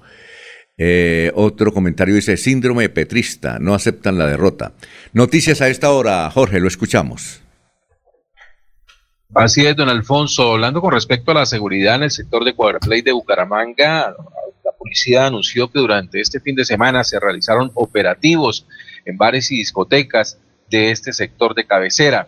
En el más reciente operativo, las autoridades encontraron sustancias alucinógenas y cuchillos que tenían en su poder varios jóvenes logramos la incautación de varias dosis de estupefacientes y, armas cortopunzantes. A estas personas se les aplicó el Código de Convivencia Ciudadana. Lo hacemos con el fin de garantizar la seguridad de los ciudadanos, dijo el capitán Andrés Pérez, subcomandante de la estación centro de la Policía Metropolitana de Bucaramanga. En Cuadraplay también se hicieron recomendaciones a los visitantes de restaurantes, bares y discotecas. Es increíble que esto ocurra en Cuadraplay, que es una de las debido a los incidentes que ha habido, es la que más tiene cámaras. Por todos los lados hay cámaras. Por todos los lados hay cámaras. Y sin embargo los delincuentes desafían eso. Bien, eh, don eh, Eliezer, lo escuchamos. Son las seis de la mañana, seis minutos. Don Alfonso, dos reacciones sobre el tema de Rodolfo Hernández, que vuelve a ser noticia, que sigue siendo noticia. Fue noticia en el discurso de Gustavo Petro, el líder del pacto histórico, se refirió a Hernández diciendo hasta el millonario que dice luchar contra la corrupción es millonario porque es corrupto. Entendámoslo bien, hasta el que se dice que no es uribista es uribista. Se toma los whiskies y hace negocios con sus hijos. Así se refirió eh, Petro a Rodolfo Hernández. Y otra reacción sobre Petro perdón, sobre Rodolfo Hernández es la, el concepto de Jorge Luis Pinto. Dijo ser hincha del ingeniero. El técnico de fútbol mostró su respaldo hacia el candidato presidencial mediante un video eh, profesionalmente producido en el que expuso sus argumentos indicando, ratificando que Pinto es hincha del ingeniero Rodolfo Hernández Alfonso. A propósito, un saludo para el doctor Rodolfo Hernández a esta hora, que nos escucha. Dice que no quiere hablar porque pues está eh, quiere cuidar la garganta, además porque él tiene un dilema. El dilema es que él se acuesta a las 7 de la noche y se levanta a las 2 de la mañana. Y no ha podido dormir. Está con energizantes tratando de, de ganarle eh, eh, la lucha al tiempo, además a muchas actividades, porque por ejemplo, hoy Nairo, doctor Julio Enrique, lo tiene invitado a Tunja, eh, porque Nairo dice, yo quiero eh, que usted venga, queremos brindarle respaldo de frente. Entonces el doctor Rodolfo le dijo, pero ¿por qué no lo hacemos otro día? No puedo porque me voy para Europa. Y además porque también Carlos Amaya, que fue gobernador de, de Boyacá, tiene, eh, quiere decirle que va a votar por él en la segunda vuelta, que por ahora Carlos tiene que votar por Sergio Fajardo y que, pero que en la segunda vuelta va a votar por él y otro eh, es congresistas de Boyacá, de Santander, de Cundinamarca y del Casanare, que van a, tienen un acto y dice, ¿cómo puedo yo? No puedo atender el debate. Y doña Vicky me tiene invitado esta noche a las siete y media con el tiempo a un debate. No puedo, no alcanzo. Y señala, por ejemplo, ayer que eh, él eh, quiso descansar porque está, desde luego, imagínese, él duerme de 7 a 2 y, eh, y, no puede dormir a cualquier hora. Entonces, él dice que comprenda que tiene muchas actividades, que no puede ir a, a, los debates, que está pensando en el debate esta noche, lo está pensando, pero dice que es una buena tribuna porque yo le dije, mire, a mí me parece que usted debe ir a todos los debates porque usted se luce. se luce ya por la forma de ser, digo, sí, pero no, ¿qué hago? No tengo tiempo. ¿Qué hago entonces? ¿A quién atiendo? ¿A los debates o a los electores? Estoy en ese dilema. Eh, eh, también eh, dice que el domingo él va a votar a las 10 de la mañana en el Colegio Santander y a las 11 se va para una vereda en pie de cuesta y va a estar en una vereda en pie de cuesta recibiendo los, los, los, ¿qué? los informes ¿Y qué pasa? ¿Y qué pasa si ya? ¿Y qué pasa si no gana? Si no gana dice lo siguiente. Lo voy a leer aquí en el mensaje que está. Dice, bueno, eh, si, eh, en la eventualidad, porque él está seguro que va a ganar en primera vuelta, es lo que dice él. Dijo, mi corazón dice que voy a ganar en primera vuelta. Dice, tengo que ir a conocer el planeta Tierra, es decir, si no gano, dice, tengo que ir a conocer en el planeta Tierra lo que no he conocido, pero bien despacio. Si no gano, tengo un programa. Me voy Bucaramanga, Bogotá y Sao, Paulo, Brasil. Luego voy hasta África y Kenia para conocer las reservas naturales y luego voy a, para Australia. Y ahí hasta que me coja la muerte. Luego me convierto en una volqueta. ¿Sí? ¿Qué pasa? Dice eh, una volqueta. Y yo, y yo le pregunto, ¿y volqueta? Digo, sí para esperar el turno para que me echen tierra. bueno, ¿qué iba a decir, don Jorge? ah, digo, doctor Julio, ¿qué iba a decir? La frase de la volqueta se la oímos cuando hacía campaña para la alcaldía de Bucaramanga. Ah, también, sí, claro. Que cuando terminaba su periodo se paraba en el Parque García Rovira como una volqueta para que le echaran tierra. No, pero me parece muy bien, me parece muy sensato, envidiable por lo demás. Ese sí es un ejemplo que deben seguir quienes resulten derrotados o quienes tengan la condición de ex, ¿no? Dedicarse a disfrutar lo mucho o poco de vida que la providencia les regale y no a seguir haciendo estorbo en la política. Yo le escribo, yo le escribo, yo, le escribo y le pregunto, bueno, ¿y qué pasa si usted no es presidente, va para la gobernación? Dijo, no me pregunte eso. Porque yo, pregúnteme, es lo que voy a hacer en la presidencia. No me pregunte eso, porque es cosas hipotéticas. Yo no pienso en eso, yo pienso en ganar. Y me dijo, y le aseguro, mi corazón dice que voy a ganar en primera vuelta. Eso dice mi corazón. Eso dice mi corazón. ¿Yo qué puedo hacer? ¿Qué iba a decir, eh, don, no, ante las quejas, ante las quejas por la falta de tiempo y, y, el cansancio que siente, ya va a tocar dejar de compararlo con Trump y más bien compararlo con Biden. sí, no, lo, que pasa es que él dice que no es que esté muy cansado, obviamente, él se cansa, él, fue deportista, él fue pesista. Eh, ¿Sabe quién era el que lo, lo, acompañaba a los eh, entrenamientos de pesa. Es amigo nuestro, Ricardo, el gran Ricardo, periodista. ¿Cómo es el nombre, el apellido de Ricardo Laurencio? Ricardo, Ricardo Granados. Ricardo Granados. Oiga, Ricardo Granados, usted lo ve y parece que tuviera 60 años. Y es mayor que Rodolfo Hernández, imagínese. Es mayor que Rodolfo Hernández. Es increíble, dijo Ricardo. Usted sí. Digo, sí, yo era el que acompañaba a llevarle la toalla al doctor Rodolfo cuando estudiamos en el Colegio Santander, imagínese. ¿Ya? Entonces, entonces lo que dice Rodolfo Jorge es que, bueno, él está cansado, pero está preocupado, no está angustiado. Y yo no estoy angustiado. Lo que pasa es que tengo tantos compromisos. Imagínense, más de 200 periodistas, no solamente de Colombia y no del exterior, quieren entrevistarlo, quieren que vaya. Debe, es decir, descansar, Alfonso. ¿Sí? ayer lo vi en un video en sus en su correría eh, por pie de cuesta. La verdad lo noté algo fatigado, algo, algo Sí, pero él iba a descansar, pero entonces eh, lo llamaron y le dijeron, doctor, vea, él estaba, él estaba, él estaba en pie de cuesta, esperaba unas 300 personas. Eh, en el parque. dijo, no, yo me voy para la finca. Y, cuando estaba en la finca lo llamaron y dijeron, doctor, mire, no hay, no hay 300. Mire, ahí le mandamos la foto del, del video de lo que hay en el parque, véngase. Entonces dijo, no, a ver, de otra forma. Entonces le pusieron el video y, por eso habló, ¿ya? Y, lo llamaban de televisión de todas partes. Venga, doctores, ¿qué queremos? Dijo, ¿yo qué hago? Me decía, ¿yo qué hago? ¿Los atiendo o atiendo a la gente? Alfonso, y, a propósito de Carlos Amaya, no sé si usted vio en la nota periodística televisiva la, la, intervención del doctor Fajardo en el cierre de su campaña, ¿no? Como decimos en Santander, se despachó contra quienes no lo acompañaron en el cierre de campaña, puntualmente contra Maya y probablemente contra el doctor eh, Gaviria, ¿no? Alejandro Gaviria. Hizo énfasis en que aquí estamos los que somos, los que realmente no, no, no, no, no hablamos como traidores. Exacto. Porque, porque seguramente ellos dos no lo acompañaron en ese cierre de campaña. Porque entre otras cosas han expresado ya simpatías por otras candidaturas, ¿no? Exactamente. Entonces, eh, ayer estando en la... querían llevarlo al parque querían llevarlo. Entonces le dijo, mamá, mamá Cecilia, vaya. Y aquí tenemos, y, eh, Anulfo, tenemos ahí la voz de, de la mamá. ¿Sabe cuántos años tiene doña Cecilia, no? Doctor 96 años. 97 años. 97 años tiene doña Cecilia. Y está bien, se conserva. Admirable la lucidez, admirable la lucidez. Pues está muy bien, está muy bien. Escuchemos lo que más o menos dijo ahí en el parque de Piedecuesta. Se le agradece al pueblo piedecuestano todo esto que han hecho por mi hijo, agradeciéndoles en el alma. Que estén muy bien y muchas gracias.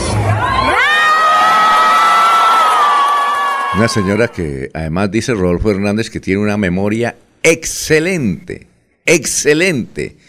Él la llama para decirle, mamá, ¿quién fue el que estaba en tal parte, tal acto, tal? Y ella le dice, una excelente memoria. 97 años tiene doña Cecilia. Se merece todos los honores. Bueno, noticia. Eh, entonces, eh, ¿ya dio la noticia, don Eliezer? Ya di la noticia. Y el tema del cansancio, Alfonso, si están cansados Rico, si está cansado Petro, si están cansados todos los otros candidatos, ¿por qué no va a estar cansado Rodolfo? Estos días son muy berracos, empleando un término santanderiano. Sí, eh, Rodolfo no está preocupado porque Rodolfo, Rodolfo, dice que no está preocupado por el cansancio. Lo que él es que todo mundo quiere hablar con él, pero todo mundo es todo, todo mundo quiere entrevistarlo. Dice yo yo entiendo el esfuerzo que hace un periodista que viene, por ejemplo, de Leticia a hacerme una entrevista. Y, si viene de Leticia, yo sé lo que él sufre por venir a entrevistarme, pero ¿qué puedo? Si aquí tengo yo no sé qué, que yo no sé qué, que yo no sé qué, eso sí yo les dije, no me diga que me traigan votos, no, yo, yo no hago acuerdos con nadie, ni hago alianzas, ni con Ingrid, le dije, Ingrid, apóyeme, pero yo alianzas con nadie, únicamente con el pueblo, y en público firmamos lo que sea, pero en público, aquí nada, no me vengan a, traer problemas, ni necesito plata, yo lo que necesito es votos, que vote todo el mundo por mí. Y yo no, necesito plata ni nada. Y todo el mundo, desde luego, uno comprende, quiere ayudarme, quiere decirme, hágalo por este lado, no diga esto. Pues uno entiende a la gente. ¿Ya? ¿Qué iba a decir don Laurencio? Alfonso, que de todas maneras hay que aceptar que el ingeniero es un fenómeno político, gustenos o no nos guste, pero esa es la situación. Y otra cosita bien importante, un amigo desde Barranquilla me dijo, y así desde lejito lo estuve acompañando al ingeniero porque mientras que esperaba el avión para Bucaramanga, él durmió un poco porque a las 7 lo cogió el sueño y se quedó ahí durmiendo un rato hasta que salió, porque creo que el viernes en la noche o el sábado llegó aquí a Bucaramanga sobre la medianoche por dificultades en el vuelo, pero entiendo que mucha gente lo recibió arriba en el aeropuerto y él sale inicialmente solo del avión y camina por los pasillos y la sorpresa es que la gente lo estaba esperando. por aquí pasaron como a las nueve de la noche caravanas que iban con destino al aeropuerto. De todas maneras, es el fenómeno, gustenos o no nos guste, lo del ingeniero Rodolfo. Bueno, vamos a una pausa y les tengo otros detalles de Rodolfo Hernández. Son las seis de la mañana, 18 minutos. Florida Blanca progresa y lo estamos logrando. Logro número 138, aumento de incentivos a deportistas. En el 2021 le cumplimos a 260 deportistas de la ciudad y este año con el fin de potenciar las habilidades de todos ellos, aumentamos la cobertura para que 340 florideños reciban este apoyo económico. Es gratificante ver cómo desde la alcaldía de Florida Blanca nos están apoyando con todos estos incentivos. Porque con deporte el progreso en la ciudad es imparable. Unidos avanzamos. Alcaldía de Florida Blanca, Gobierno de Logos. Queremos que disfrutes de un servicio de energía confiable y de calidad. Por eso, trabajamos en el mantenimiento de la infraestructura eléctrica. Para que estés informado oportunamente de las fechas y horarios, síguenos en nuestras redes sociales o consulta toda la información en www.esa.com.co. ESA, Grupo EPM, Vigilado Superservicios.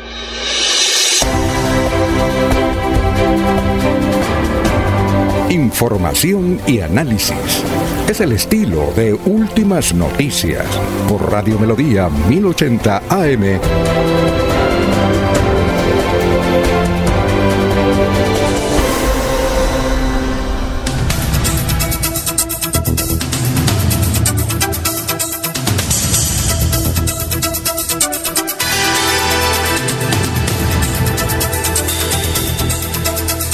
Son las 6 de la mañana, 19 minutos. Bueno, eh, muchos oyentes hablando sobre Rodolfo, unos contra Rodolfo. Hay un oyente que me dice, oiga, ¿por qué no lee la columna que escribió Daniel Coronel contra Rodolfo Hernández? Yo tuviera, tuviéramos tiempo, la leeríamos. La leeríamos. También nos envían aquí una columna que escribe hoy en el periódico El Frente Oscar Yair Hernández sobre por qué Rodolfo va a ser el presidente de Colombia. Pues tampoco tenemos tiempo para leerla. Pero doctor Julio Enrique, ¿usted sí leyó la, la columna de, Daniel Coronel contra Rodolfo Hernández ayer? Leído, pero le recomiendo a la audiencia también leer la de María Isabel Rueda. Sí. Sobre por qué el discurso de la corrupción no es un programa de gobierno, es apenas una estética de la política, me parece interesante eso. Y, ¿Pero leyó la de Daniel Coronel? No, no la he leído. no, No, esa sí es fuerte contra Rodolfo. Pero, ¿sabe a, quién compara Daniel Coronel, que tiene, yo creo que es uno de los columnistas más leídos en Colombia? Pienso que es el más leído, ¿no es cierto, doctor Julio Enrique? Daniel sin duda de los más leídos, sin duda de los más leídos. Y, pienso que es el más leído. Yo, yo, yo lo tengo en el primer porque tiene mucha audiencia, también tiene muchos enemigos, ¿no? Pero tiene mucha audiencia. Y él sabe con quién compara a Rodolfo Hernández eh, con Abdalá Bucarán. Abdalá Bucarán. es, Que, es, ese tipo de populismo, ¿no, Alfonso? El mismo del señor Bukele en, San Salvador, creo. Y bueno, ese, ese prototipo que se ha querido construir de, perdón, que los salvadores, de que los mesías en la política tienen esa forma y esa figura. Pero, doctor, yo creo que con Bukele, eh, Bukele me parece que sí es diferente. Me parece que es como más, más centrado, a pesar de que muchos lo critican, pero es como más centrado es que, y, por ejemplo, con el, eh, aunque no lo compara con el de México, que es el doctor López Obrador, que a pesar de todo lo que se decían, viene, viene, viene marchando y viene marchando y tiene un país con unos índices económicos mejores que anteriormente, ¿no? Con las críticas. Pero es que lo, lo compara con Abdalá Bucarán. ¿Ya? Ah, Abdalá Bucarán. Yo recuerdo que tuve la oportunidad de conocer a Abdalá Bucarán eh, en 1989 porque eh, estuve allá en la transmisión de las elecciones de Chile y él era periodista de Guayaquil y nos hicimos amigos. Y era un loco tremendo, eso cantaba, sí, echaba chistes y decía que iba a ser presidente de, Ecuador. Mire, fue presidente y le embarró. Y tiene un hijo que es todo lo contrario que Abdalá Bucarán. Ese tipo sí es un estadista, el hijo, pero como tiene la, la sangre de, del papá que fue un chafarote, ¿no, doctor Julio Enrique? Chafarote. totalmente, totalmente. No tienen consideración por lo que es un Estado de Derecho, Alfonso. Por eso, entonces lo compara. Entonces, eh, eh, pues a raíz de esa columna, mucha gente, pues la gente llamando a Rodolfo, vea, queremos defender lo que hacemos contra Daniel Coronel. No, no hagan nada. Es el les dijo, no hagan nada, es el pensamiento de él, hay que respetarlo. Hay que respetarlo. Si él dice, tranquilo, no hagan rectificación ni nada, nada, no necesito eso que hable, que la gente hable y se exprese. Y dijo, yo considero a Daniel Coronel un gran periodista de Colombia. Entonces, no. Eh, ¿Qué tal? Dijo, si yo me pongo a, abrir fuego contra el que me critica, no, yo estoy centrado, eso es más o menos. Pero lea la columna. No podemos leerla, porque eh, Elías la leyó, ¿no? ¿Quién la leyó? ¿Jorge tal vez? ¿Jorge? Yo la leí, yo la ah, leí. ¿Y, cómo le pareció? Como hasta medianoche. ¿Cómo?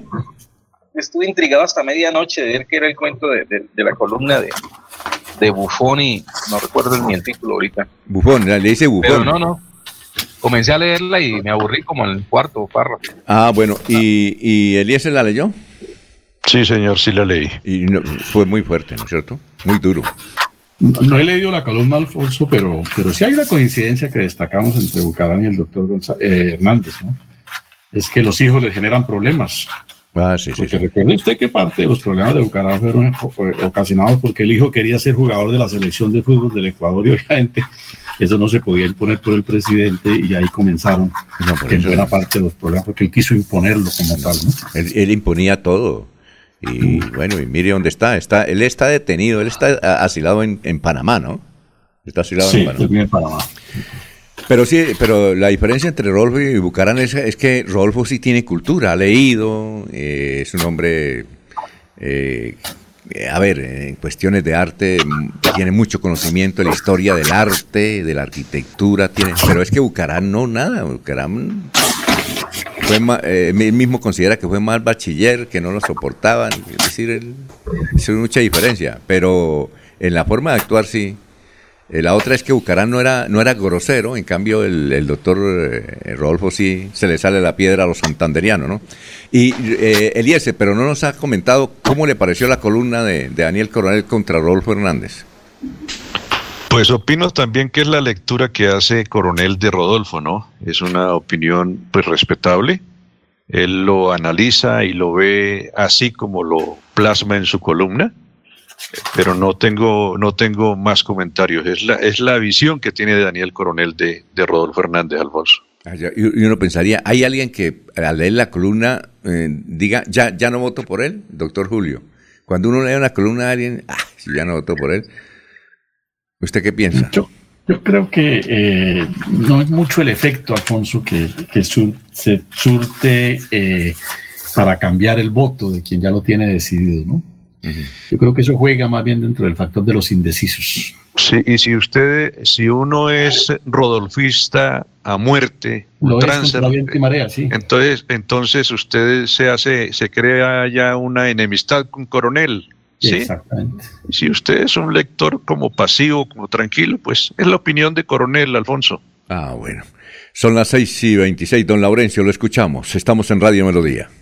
Alfonso, este tema también es muy importante. Es que el viernes en la tarde apoyos a ARN, que es la Agencia Nacional para la Reinserción y Normalización, es decir, son los demovilizados de Colombia que estuvieron ahí con el señor gobernador donde los acompañamos el pasado viernes, pero también la visita que hizo a los Países Bajos el gobernador. Todos hablamos de defender de la agua y que el agua es fundamental, pero el compromiso dónde está, si llegamos abrimos la llave, dejamos que se vaya ahí porque es bonito que caiga el agua, pero escuchemos qué dice el gobernador sobre estos importantes temas de vital para la vida nacional. Bueno, hoy el programa Santander Sin Límites llega a su séptima entrega aquí en el departamento y qué mejor hacerlo a la población con discapacidad de la Agencia de la Reincorporación y la Normalización. También hacen parte de ese mensaje que queremos dar de la inclusión social, de eso más más de 5.000 ayudas técnicas, más de 2.368 millones de pesos que se han invertido. Señor gobernador, estuvo usted en los Países Bajos. El agua es vital para el desarrollo de las comunidades y para el ser humano. ¿Qué les queda para Santander de esa importante experiencia? Esta visita que hicimos a Países Bajos sin duda es conocer cómo este país ha desarrollado todo el manejo integral de, de las lluvias, el tema de las inundaciones. Países Bajos ha venido desarrollando no solo de la construcción de los acueductos, los planes maestros, sino también las plantas de tratamiento de agua potable y residuales. Los Santander, Colombia y todos nuestros territorios necesitan cada día de las mejores estrategias y yo creo que todas estas experiencias son para replicarlas en junio. Toda esta delegación de, de las autoridades del agua, de este convenio de cooperación internacional estarán aquí en Santander precisamente porque se está desarrollando un modelo piloto en Puerto Wilches precisamente con el tema de las inundaciones, con los temas de cultivos de palma. Lo que nosotros conocimos todas esas granjas eh, agrícolas precisamente es donde son tierras eh, eh, inundables, pero en su gran mayoría se aprovechan las temporadas secas y es lo que realmente nosotros tenemos que evitar y seguir generando también, pues digamos, eh, transformación y calidad de vida a los sectores rurales, sectores apartados, sectores vulnerables. Eso es lo que se puede decir la gobernanza del agua, que es un mandato universal. Todo lo que es la gobernanza del agua sin duda nos, llama precisamente a actuar con mucha responsabilidad, el todo el manejo integral, el equilibrio ambiental, que debemos la protección, el ordenamiento de nuestras cuencas, de nuestros ríos, precisamente, pero hay que trabajarlo de manera responsable, la cultura ambiental, de la preservación y la conservación y sobre todo con estos grandes eh, fenómenos del calentamiento global y, y las temporadas de lluvias que desafortunadamente han generado sus estragos, pues necesitamos cada día trabajar precisamente en esa política de la gobernanza del agua. Muy bien, son las 6 de la mañana, 29 minutos. En melodíaenlínea.com usted puede mirar noticias como la siguiente. El Consejo Académico de la UIS expidió eh, un comunicado después de que capuchados agredieron al rector Hernán Porras y a la comunidad educativa que estaba en ceremonia de grados. Eso fue el viernes, en las horas de la mañana. Imagínense, los capuchados llegaron y quisieron llevarse el rector. También hay otra información. Habitantes del barrio San Francisco llaman la atención de la alcaldía de Bucaramanga y piden acompañamiento de la policía de Bucaramanga ante la presencia de motorizados en actitud sospechosa que, frecuentan de manera periódico el sector. Melodíalinea.com. Choque entre Procuraduría y Alcaldesa de California por minería ilegal. Eh, bueno, otra información que está en melodíalinea.com. Registraduría alerta por correos eh, falsos sobre la designación del jurado de, votación. Eh, otra información, el acueducto Bucaramanga se privatizó y el alcalde Cárdenas no asiste a las reuniones de la Junta Directiva, denunció el presidente del sindicato. Otra, comunidad educativa de la UIS rechazó las agresiones contra el rector Hernán Porras. Todas las informaciones en melodíalinea.com. Son las 6 de la mañana, 30 minutos.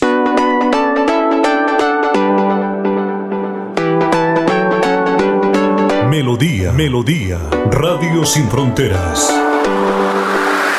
Escúchenos en cualquier lugar del mundo. Melodíaenlínea.com es nuestra página web. Melodíaenlínea.com, señal para todo el mundo. Señal para todo el mundo. Radio sin límites, Radio sin fronteras.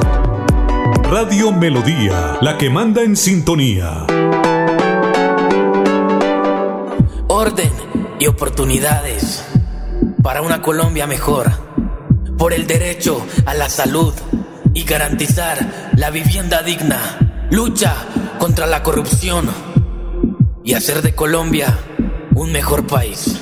Fico, el presidente de la gente, vota por Federico Gutiérrez, equipo por Colombia y hagamos un mejor país. Yo me identifico y ratifico que mi presidente es Fico. Publicidad política pagada. Juntos seguimos creciendo y ganando. Gracias a los excedentes del 2021, en el 2022 distribuimos más de 7 mil millones de pesos entre nuestros asociados como revalorización de sus aportes sociales. La mejor revalorización de toda la historia. Porque ser dueño de financiera como Ultrasan sí paga. Super Solidaria inscrita a Fogacop. Cada día trabajamos para estar cerca de ti. Te brindamos soluciones para un mejor vivir. En Cajasal somos familia, desarrollo y bienestar. Cada día más cerca para llegar más lejos. Con Cajasal. Vigilado Supersubsidio.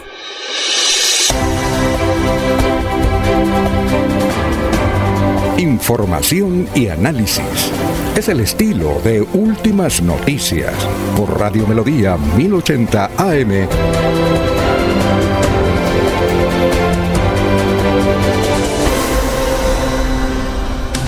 Bueno, aquí están los oyentes. Alfonso Pirilla dice, eso no era penal, pero el VAR no intervino. Robo descarado y de frente. El árbitro comió de cuento o se amañó con su decisión.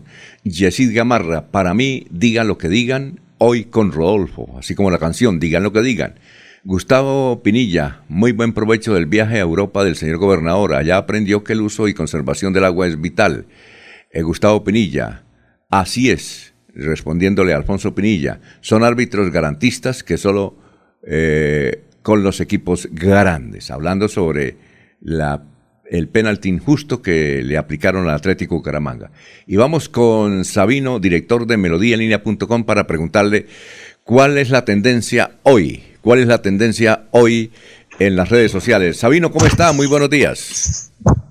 Muy buenos días, Alfonso, a todos nuestros oyentes y seguidores. Bueno, tenemos información, hay una que es tendencia en ese momento, Millonarios. Debería ser Bucaramanga, pero bueno, Millonarios, a raíz también del partido de ayer, aunque también han aprovechado para echar sátira a uno que otro millonario, real, ¿no? Es decir, los que tienen dinero. Pero bueno, en este caso se ha enfocado más hacia el partido también entre Bucaramanga y Millonarios, el de ayer que ustedes han hablado. Y de todas maneras, están las dos versiones. Entonces, por ejemplo, hay quienes advierten, dicen que Millonario jugó mal, pero no reconoció que Bucaramanga jugó bien y los hizo ver mal. El Atlético perdió por el penalti inventado por el árbitro. Por allí otro eh, tuitero saca una foto, dos fotos y, y se pregunta en dónde, en dónde está el penalti. Y por allá alguien también dijo, jugando uno de los partidos más flojos del semestre, Millonarios derrotó 1-0 a Bucaramanga, que al final terminó agotadísimo y muy, pero muy lento. Poco decir del trabajo futbolístico del Leopardo, poco fútbol tiene. A ello le respondieron de inmediato aquí desde Bucaramanga, incluido nuestro compañero periodista Carlos Luna. Le dijo, no me pareció un poco trabajo futbolístico, mereció el empate, perdió con buena actitud, yendo de frente a pesar del cansancio, no es lentitud. Entonces están allí debatiendo y opinando sobre el partido de ayer entre Bucaramanga y Millonarios. Bueno, queda entonces seguir adelante, ya lo que pasó, pasó. Y en la otra, pues para ser un poco equilibrados en el tema informativo, pues realmente hay otras tendencias que tienen que ver con Plaza de Bolívar, con Pico, con Rodolfo, que sigue siendo tendencia, pero en aras del equilibrio informativo, es decir, en última están hablando del cierre de campaña de todos los candidatos. Entonces voy a destacar una frase de cada uno de los candidatos. Eh, por ejemplo, Petro ayer cerró, eh, tituló en algunos medios, eh, estoy seguro que el domingo cambiaremos la historia, dijo Gustavo Petro. Junto a Francia Márquez hizo el cierre de campaña en Bogotá ante 80 mil personas en la Plaza de Bolívar. Ahí también se genera el debate de si hubo o no 80 mil personas, en fin. Fico, en Medellín, dijo que al otro día de ganar la presidencia me sentaré con todos los candidatos para ver cuáles de sus propuestas nos gustan. El cerró en Medellín, dicen que ante 40 mil personas. Sergio Fajardo, dicen que ante 150 personas en Bogotá, un evento realmente pequeño, pero dijo que en Colombia hay rabia, miedo, inseguridad. Pero tenemos que cuidar y respetar y eso empieza por lo que tenemos, una responsabilidad pública. Tenemos que dar ejemplo, dice Fajardo. Y ya sabemos también lo de aquí en Bucaramanga con Rodolfo Hernández, que desde el viernes prácticamente está cerrando campaña, que lo fueron a recibir allí una, un gran número de seguidores en el aeropuerto, llegaron a Bucaramanga. Ayer domingo había muchas caravanas de carros, pitos por todos lados, eh, cerrando la campaña que terminó en pie de cuesta. Y entonces él dijo, estamos a nada de tenerlo todo, estamos cansados de trabajar y que nos quiten. Vamos a votar en contra de nuestros ladrones. Así cerró entonces también Rodolfo Hernández la campaña. Entonces, cierre de campaña de todos los candidatos. Esas son las tendencias en estos momentos, lo que está hablando la gente por las redes sociales. Alfonso. Muy bien, eh, muchas gracias. Eh, toda la información en melodíalinea.com. Eh, muchas gracias, director, muy gentil, ¿no? Bueno, usted muy amable por el espacio y ya saben, sí, claro, invitarlos a continuar con la información en melodíalinea.com. Bueno, oiga, doctor Julio, ¿usted conoce al fiscal Gabriel Jaimes, el que, el que investigó a Uribe o no? ¿Sí lo conoce? Él es de Santander, ¿no? Sí, eres eh, de, esta, de esta región, Alfonso, pero personalmente no recuerdo conocerlo. ¿Y conoce a la esposa de él? Porque él está casado eh, con una señora ah, de apellido, ¿qué? De apellido Duarte. Duarte, Duarte. ¿Sí? Eh, no, no sabría quién sea, ¿no? Ya le voy a buscar el nombre. En todo caso, Ayer en Noticias 1, la periodista Juliana Ramírez informó que hace 10 días la hijastra del fiscal Gabriel Jaimes, eh, que, a ver, eh, la nombraron de un cargo diplomático muy importante eh, en las Naciones Unidas, pero en Nueva York.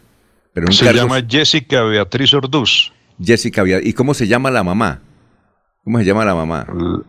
la mamá de, que es la esposa de, entiendo que ella es santanderiana. Entiendo que Jessica también es santanderiana es santanderiana.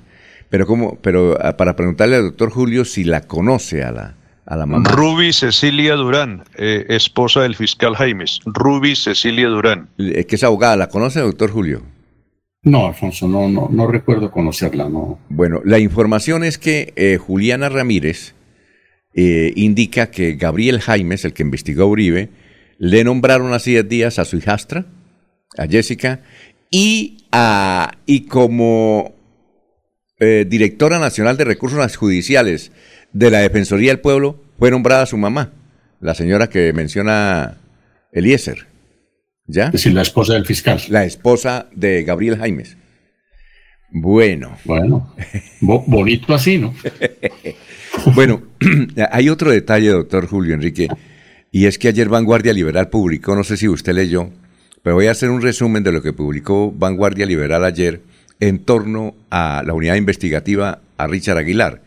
En primer lugar dice que Richard puede solicitar la libertad, pero desde luego el proceso sigue, solo que obtiene la libertad, porque lleva 225 días detenido, ¿cómo me pasa el tiempo, no? Y cuando cumpla 240, se vencen los términos porque aún no lo llaman a juicio. Y todo parece indicar, dice el periódico, que será así, porque eh, averiguó en los poderes judiciales competentes y no hay vestigios de diligencias para convocar a la audiencia para el juicio, al menos en, los, en el próximo mes, porque legalmente le quedan esos 15 días eh, y lo que es, eh, que es imposible que alcancen a convocar la audiencia. Varios allegados del gobernador Richard afirman que eso es falso, pero la realidad es que el diario tiene razón y se entiende que la familia y el propio Richard no quieran que se haga mucha bulla en esto, pues consideren ustedes la reacción de la gente protestando, pero la ley es la ley. Y si hay estos beneficios, pues de seguro lo van a utilizar para que le llegue la libertad provisional, porque como se anotó atrás, la investigación sigue. Pero este informe de vanguardia trae otros asuntos interesantes. Por ejemplo, que uno de los principales acusados, asesor en la gobernación de Richard, el profesional Julián Jaramillo, a quien la fiscalía le planteó que acusara a Richard bajo un principio de oportunidad. El diario comprobó que Julián no aceptó, pero sí dejó la posibilidad de admitir unos cargos sin que tenga que echar a la olla a Richard, sino que acepta unos presuntos delitos e inclusive devuelve el dinero. Y tanto es así que su defensor el defensor de, Julián, solicitó autorización para vender tres propiedades de Julián y un automóvil. La Fiscalía investiga a Richard por presuntas irregularidades en procesos como el contrato de reforzamiento del Estadio Alfonso López, el corredor vial San Gil Charala Límites, el tercer carril y el corredor vial agroforestal. Contratos, todos esos contratos valieron 600 mil millones de pesos. Richard está detenido donde se encuentra su papá, el coronel Hugo Aguilar. Eh, están en el centro de reclusión del batallón de la Policía Militar número 13 en Bogotá. También informa la unidad investigativa que Edwin Ballesteros, el exparlamentario que es investigado por 12 delitos, eh, su defensor es el jurista Alfonso Gómez Alba y precisó lo siguiente. Dice, estamos en la disposición de confrontar en los estrados judiciales y en medio del debate jurídico para desvirtuar las acusaciones de la Fiscalía y demostrar la inocencia del doctor Ballesteros. Desde ya anunciamos, dice el doctor Gómez Alba, que no hay ninguna posibilidad de solicitar tipo de preacuerdo porque estamos seguros de la inocencia del excongresista. Pero por su parte, y atención a esto, la Fiscalía asegura tener pruebas de que Edwin Ballesteros ha recibido al menos mil millones de pesos en coimas para adjudicar contratos desde la gerencia de la ESAN. La Fiscalía no ha solicitado hasta ahora medida de aseguramiento contra el excongresista Edwin Ballesteros. Pero hay otro detalle, y es que los esposos Claudia Toledo y Lenin Pardo, también detenidos en su casa, pidieron la libertad completa por vencimiento de términos, aunque ellos tienen permiso todos los días de lunes a viernes en salir de su domicilio de 7 de la mañana a 7 de la noche para salir a una oficina a trabajar, pero quieren la libertad total. Y para finalizar, a medida que avanza el proceso, muchos indicados han empezado a soltar detalles es decir, han empezado a cantar. ¿Usted leyó esa crónica, doctor Julio Enrique? Sí, la leí, Alfonso. Una crónica que nos eh, da la idea de que este es un proceso complejo por el número de, participantes en todos estos sucesos aparentemente delictivos, ¿no? Sí. Cada día como que aparecen más protagonistas de este escándalo. Eh, por la complejidad de los delitos, por la, por la, porque tuvo presencia ese ánimo delictivo en varios contratos, en fin, Alfonso, es un proceso que yo creo que se va a extender en el tiempo y, seguramente el, gobernador eh, Aguilar va a hacer uso de un derecho que la ley le concede. Y, es el que se le otorgue la libertad si, si transcurrido determinado eh, tiempo no se han resuelto situaciones jurídicas que la ley puntualmente eh, Es decir, que, la culpa no es del, de Richard, sino es culpa de la justicia, de la lenta, de, la lentitud de la justicia. sí, de la administración de justicia, ¿no? Doctor, pero ante la opinión general, eh, la gente ve mal eso. Dice, ah, ese Richard. Ah, no, claro, por supuesto. Sí. Por, supuesto. por ejemplo, ese señor Bula, ese que encarcelaron, ¿se acuerda del escándalo por ahí en Córdoba? Sí, Otto Bula. Eh, el señor ya quedó en libertad, imagínese. Quedó en libertad, doctor. Entonces, imagínese eh, es un tipo que aceptó, que devolvió, que dijo sí, contribuyó con la campaña de Santos y quedó en libertad. Imagínese usted. Ahora, eh, eh, la familia de Richard Aguilar quiere que no se sepa porque pues la presión que nosotros entendemos. Ah, pero la justicia es justicia. Ahora, doctor, el proceso sigue, pero en caso de que, por ejemplo, el juez, eso lo, lo, lo otorga es el Tribunal de Cundinamarca, entiendo, o la Fiscalía eh, la libertad. Eh, a que, a que el, despacho cuyo cargo esté el proceso, ¿no, Alfonso? No, no es la fiscalía, ¿no? Eh, no, no, no, si se está tramitando, es que no tengo muy claro finalmente por qué norma se está tramitando, pero si la fiscalía es la que, conforme al viejo sistema, lo tiene en sus manos, pues deberá proceder a, disponer la libertad. Si es el órgano judicial propiamente dicho, pues será el juez competente. ¿Y qué tal que ese juez competente diga, bueno, aquí nos van a hacer un escándalo, eh, vamos a entregarle domiciliaria. ¿Puede hacer ese, esa cuestión? Mm, ¿no? sabría, creo que no podría, Alfonso, porque la ley no contempla esa posibilidad. La ley lo que contempla, a mi juicio, es la libertad, ¿no? Porque la domiciliaria es una medida privativa de la libertad. Luego no podría eh, sustituir de privaciones de la libertad una por otra, ¿no? O le da la libertad o lo mantiene privado. Oiga, y esa presión domiciliaria, por ejemplo, los esposos que Claudia Toledo y su esposa que tienen eh, detención domiciliaria, pues pueden salir todos los días, de lunes a, viernes, de 7 a 7. Es como cómodo también el asunto, ¿no? Sí. Pues son. ¿Sí o no? Aló. ¿Se fue el doctor? Se le fue la línea a doctor. Bueno, son las 6 y 46. Vamos a una pausa y regresamos. Estamos en Radio Melodía. 23 al 30 de junio, Bucaramanga y Girón vibrarán con la sexta edición del Mundialito Incomesa. Con la sexta edición del Mundialito Incomesa, categoría Sub-11. El evento deportivo más importante del fútbol base de Latinoamérica. 48 equipos, 5 países, Venezuela, Ecuador, Perú, Panamá y Colombia. 150 partidos, más de 900 niños en competencia. Un torneo de fútbol infantil a la altura de los mejores del mundo. No me grites, aliéntame. WhatsApp 310-289-8760. 310-289-8760. Con el aval de la Liga Santandereana de Fútbol. Apoya Inver Santander. Patrocina Incomesa.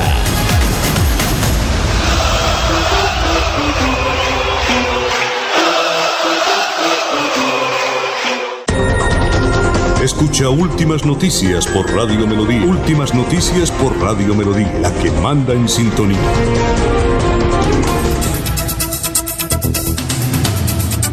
Ya son las 6 de la mañana, 47 minutos. Noticias a esta hora, Eliezer, lo escuchamos, pero antes también nos escucha William Niño desde el municipio de Suratá. Gracias, William, por la sintonía. Y dice, no demos papaya, no hay que dar papaya. Bueno, eh, Eliezer, noticias a esta hora. Como lo decía esta mañana Laurencio, la gente ya ha comenzado a votar en el exterior eh, desde las 8 de la mañana en los diferentes usos horarios. Se habilitan los lugares dispuestos para sufragar. El primer país donde la gente comienza a votar es en Nueva Zelanda. Eh, apenas el reloj ha marcado las 8 de la mañana y todos han comenzado a hacer este uso democrático. 67 países donde Colombia tiene presencia diplomática eh, tendrán esta posibilidad. En total hay 972.764 colombianos habilitados para sufragar en el exterior y según la Cancillería y la Registraduría Nacional, en estos territorios ya hay garantías electorales para todos los ciudadanos.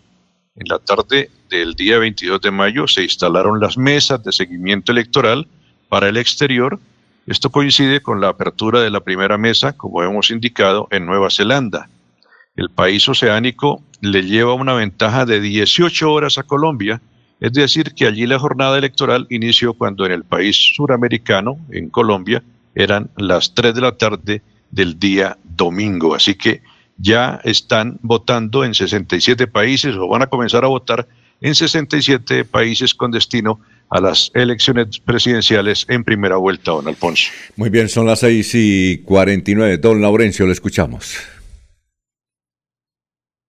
Alfonso, pues eh, Matanza busca soluciones vía Sotonorte. César Agus César Armando Lozada Durán es su alcalde y les ofrezco disculpas por el error involuntario antes. César Armando Lozada Durán, alcalde de Matanza.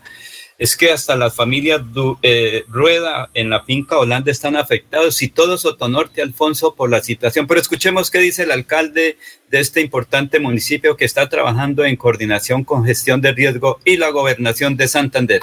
Pues gracias ahí al gobernador y a gestión de riesgo y al doctor Jaime René, el secretario de infraestructura, eh, eh, hayan enviado maquinarias para dragar, terminar de tumbar los puentes y mirar, ya se declaró la urgencia manifiesta, estamos pendientes que el gobernador y su equipo de trabajo se pronuncien qué vamos a hacer con esos puentes. Mientras tanto, eh, por medio de la administración de, Matanza conseguimos maquinaria de empresas privadas y arreglamos una vía alterna que es el tanque, la cuchilla, la cuchilla al cementerio. Pero están sacando las cosechas las cosas, la leche de Sotonorte hacia Bucaramanga o hay dificultades? Sí ha habido dificultades, el transporte del tomate, la leche y todo, pero nos hemos defendido con esa vía alterna mientras hay solución. ¿Ya tienen cálculos cuánto dinero se requiere para atender esa emergencia? Es decir, la construcción del puente. Eh, yo, yo, sé que está por encima de unos 2 mil millones de pesos. ¿Y dónde están? Exactamente, en eso estamos. ¿Gobernación de Santander, gestión de riesgo gobierno nacional? Por ahí, sí señor. Yo creo que esas son las tres fuentes de financiación y mirar cómo nos ayudan para darle vida, porque en estos momentos eh, Sotonorte está incomunicado. ¿Cuántas personas se pueden estar afectando y los que van desde Bucaramanga hacia allá? estamos hablando de Betas, California, Matanza y lo que corresponde a Charta. Estamos hablando de más de 20 mil personas. ¿Y la economía también perjudicada? Totalmente, totalmente, porque cómo baja la gente sus productos, se encarecen las cosas más, tienen que hacer transbordo. ¿Y el turismo? También se ha afectado también porque si no hay vías de cómo va la gente. ¿Y el puente militar al fin qué ocurrió? ¿Qué? No sé, no se ha pronunciado el ejército, no han dicho si van a colaborar con eso, no han definido nada en este momento, lo único que se ha pronunciado es gestión de riesgo, que estamos dragando y terminando de tumbar los puentes para prevenir cualquier desastre. Alternativa puede ser el puente mientras construyen los otros, porque un puente no se hace de noche a la mañana, ¿no? Muy amable, señor alcalde, por estar aquí en Radio Melodía. A usted por siempre estar pendiente de Sotonorte.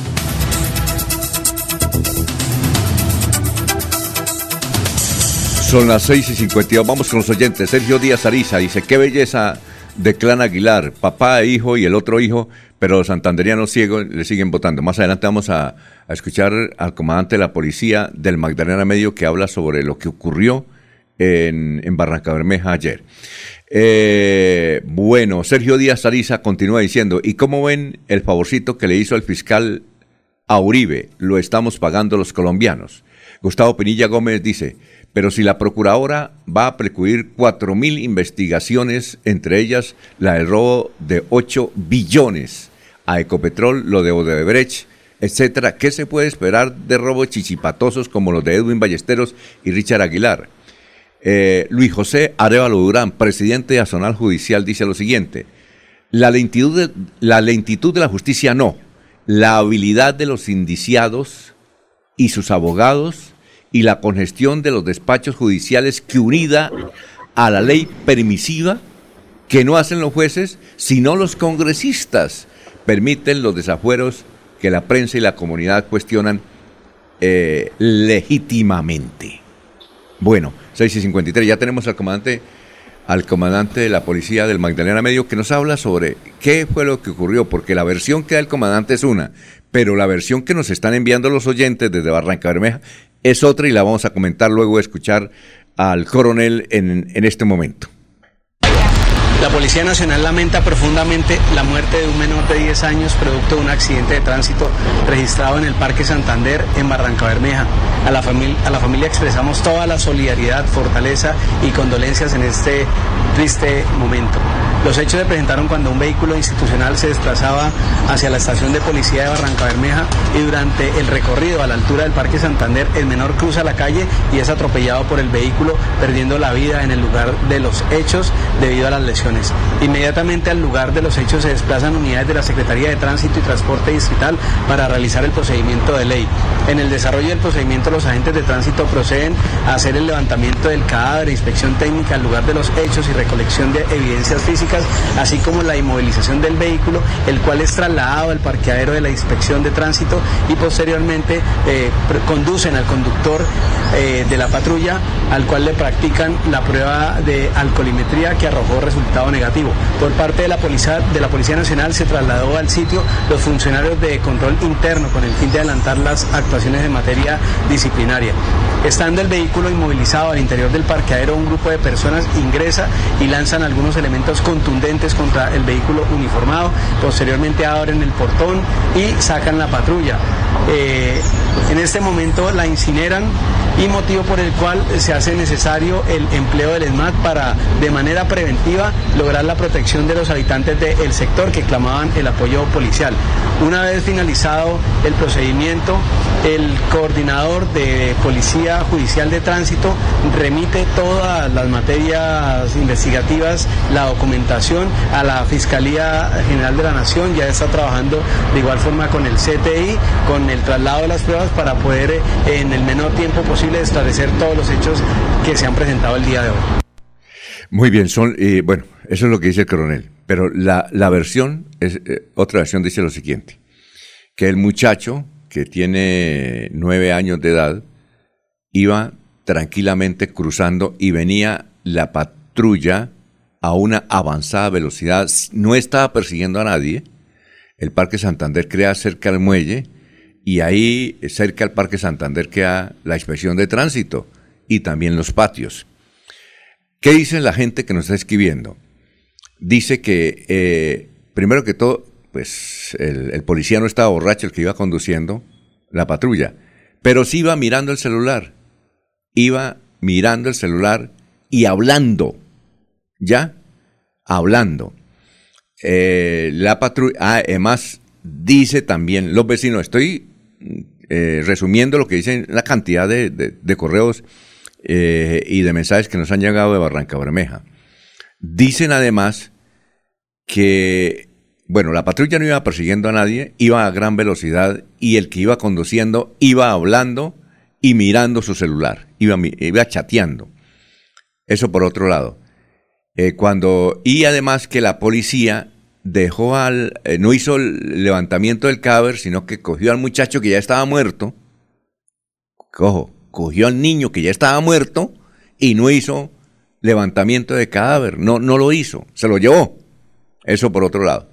Que evidentemente eh, los vecinos, frente a esa reacción eh, fuerte y hostil de la policía contra la comunidad, entraron a la inspección, a los patios, y le metieron candela al vehículo eh, que evidentemente quedó convertido en cenizas.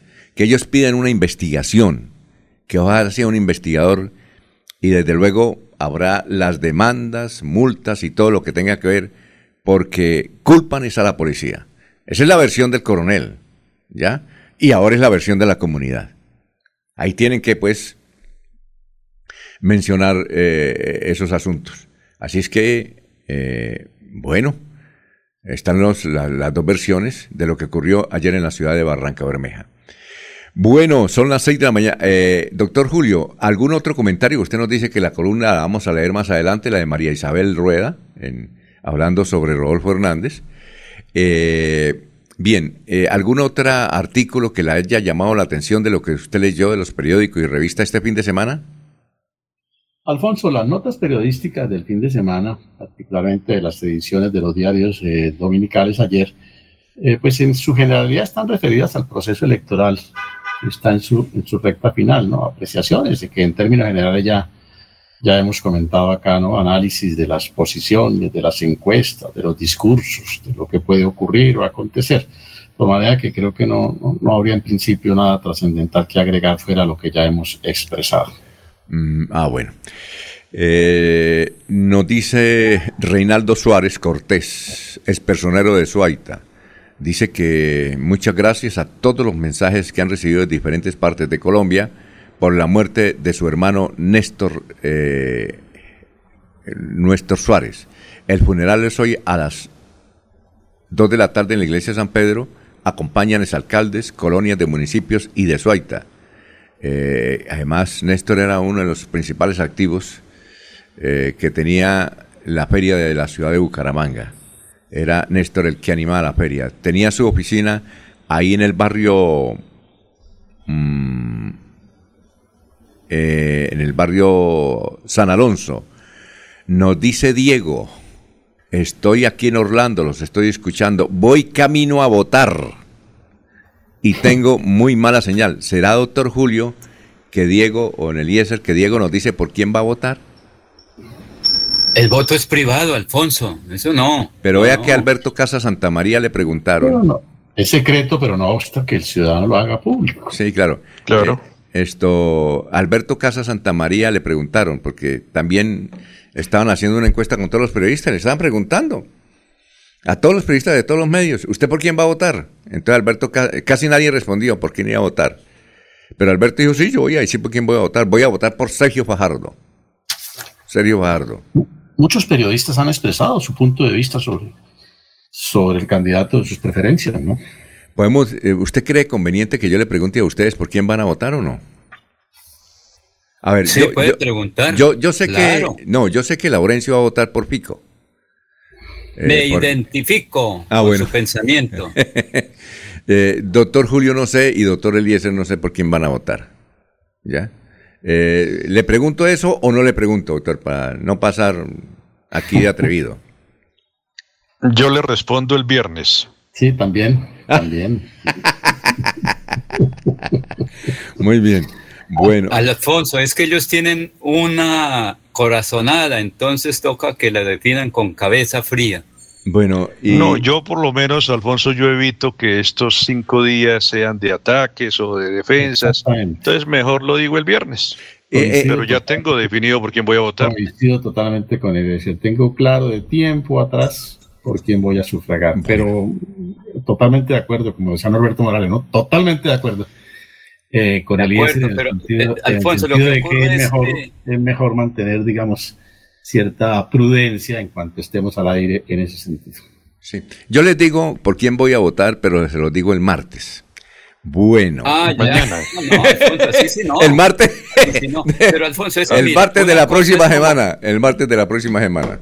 Pero una cosa es como periodista y otra cosa como ciudadano. Uno concede una mano, toma la decisión, pero nuestra obligación es por lo menos eh, anunciar un voto eh, bien informado independientemente, es decir, que la gente salga a votar el próximo domingo masivamente por el candidato que le guste, porque ya a estas alturas cada ciudadano ha tomado la decisión por quién va a votar. Por ejemplo, Alfonso Pineda ya sabe hace días por quién va a votar. Lo que ocurre es que en lo privado no se mantiene como lo hace Alfonso, como lo hace Eliezer o como lo hace el doctor Julio Enrique Avellaneda, pero cada ciudadano, ciudadano, ya ha tomado la decisión. Otra cosa es como informador, no somos informadores y tomamos, es eso, conceptos de lo que está a diario ocurriendo. Entonces la gente interpreta mal a veces las situaciones. Sí. Bueno, vamos a una pausa y cuando regresemos voy a contar un detalle de don Laurencio Gamba, que me envió el sábado. Pero eso será después de estos mensajes y regresaremos. Son las 7 de la mañana, 3 minutos. Aquí Bucaramanga, la bella capital de Santander. Transmite Radio Melodía, Estación Colombiana, HJMH, 1080 kilociclos, 10.000 vatios de potencia en antena, para todo el oriente colombiano.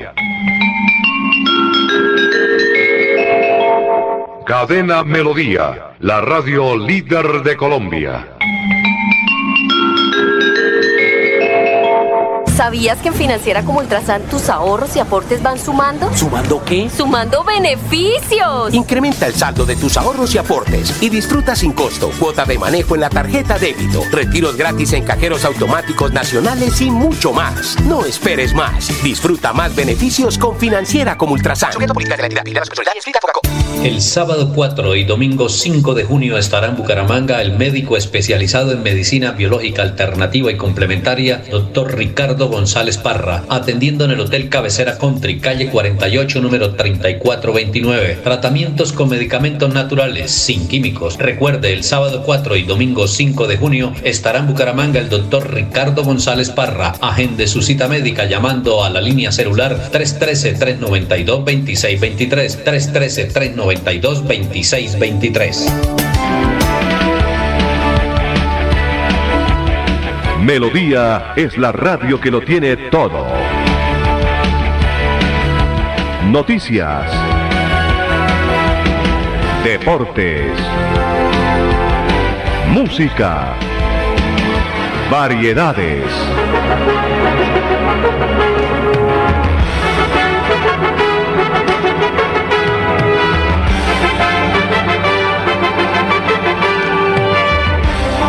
Melodía La Grande.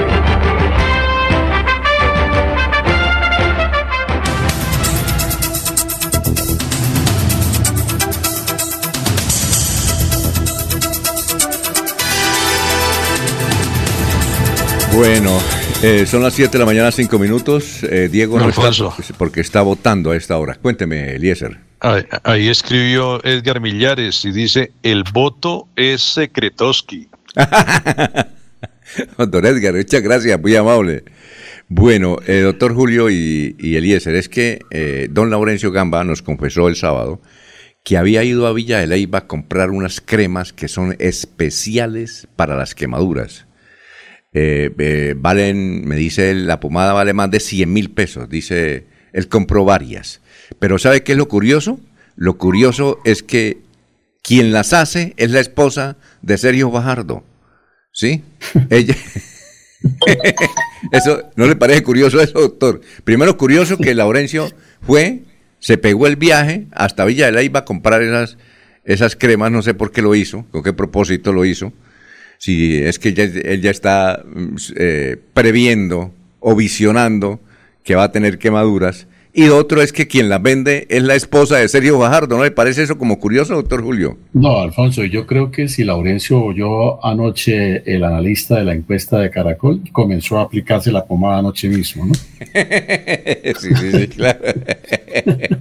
Eh, ¿Cuántas compró Laurencio? Porque él me dijo que había valido más de 100 mil pesos cada una. Pues ¿cuántos son en el equipo de Radio Melodía? Cada quien le traje una cajita, pero vale 100 mil, hay que hacer sonar la cajita, porque esa ya no la regalan. Pero Alfonso, una cosa bien interesante, es que es un emprendimiento y en la región de Villa de Leyva hay unos frutos naturales que fueron comprados, digamos, pasan y recogen las cosechas y de ahí sacan una pomada muy importante, independientemente de lo demás.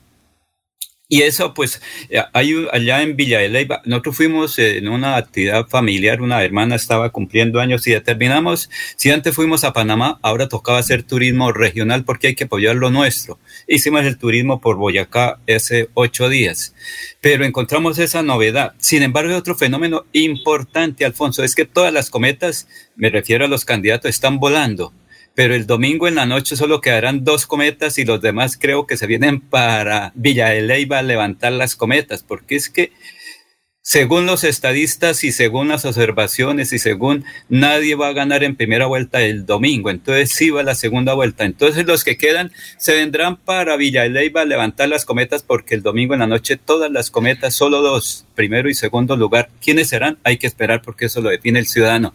Los demás creo que se vienen para Villa Leyva, primero a utilizar esa pomadita y luego a levantar las cometas porque los demás candidatos quedarán en el piso, las cometas se caen. En este momento todos están volando. Todos dicen pasar a primera vuelta o ganar en primera vuelta, pero el domingo en la tarde se conocerán resultados.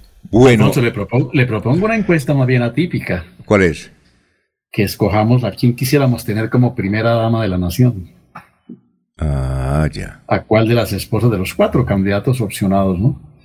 A, eh, quisiéramos tener como primera dama de la nación a la doña Socorro Oliveros, creo que es la esposa del doctor Hernández, a Margarita, se llama la esposa del señor Gutiérrez, si mal no estoy, a Verónica, la esposa del candidato Petro, y obviamente a la ex canciller María Ángela Holguín, que es la esposa del doctor eh, Fajardo.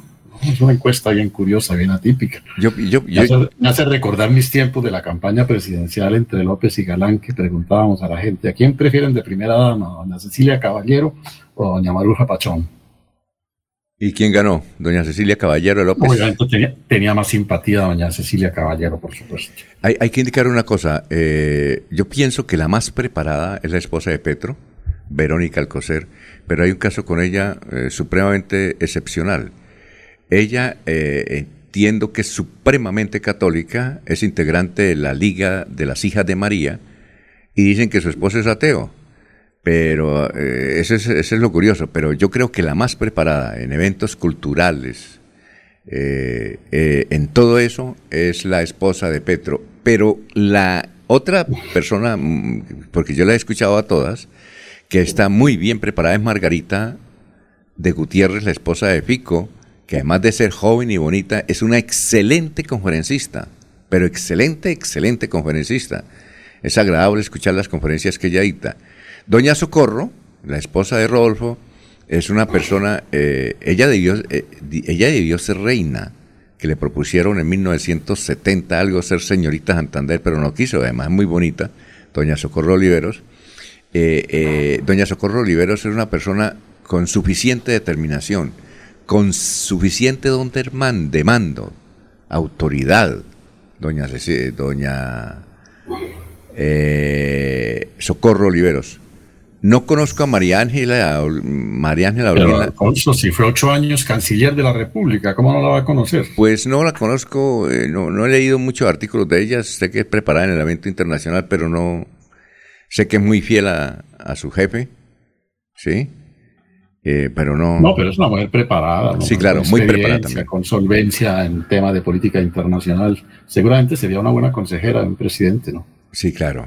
Como María Emma Mejía. Yo creo que es de ese corte, ¿no? También, también, sí, efectivamente. De, ese corto.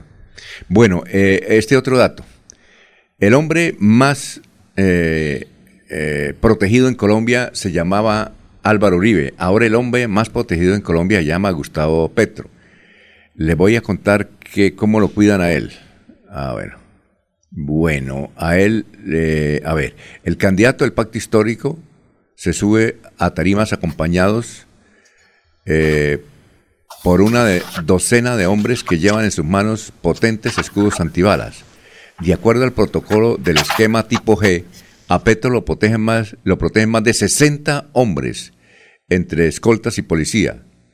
Es la misma caravana que tiene el presidente de la República, eh, que está armada con una ambulancia y 20 camionetas blindadas que llevan hombres armados hasta los dientes y perros antiexplosivos que eh, todo el mundo pues ya los, los ha identificado.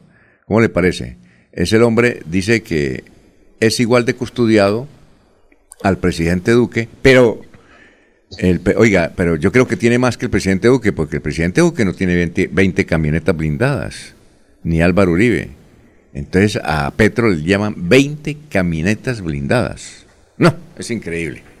Y ahora en estas elecciones. Y creo que anoche, anoche utilizaron en la manifestación en la Plaza de Bolívar como una cápsula eh, en cambio de, del podium, del trípode, del lugar donde donde hace la disertación el, personaje central. Era una cosa en, semicírculo que únicamente le dejaba descubierta la cabeza, Alfonso. Y una cabina como blindada, entiendo yo que se utilizó anoche en el cierre de campaña, ¿no? Eh, pues, Alfonso, eh, pero un dato adicional.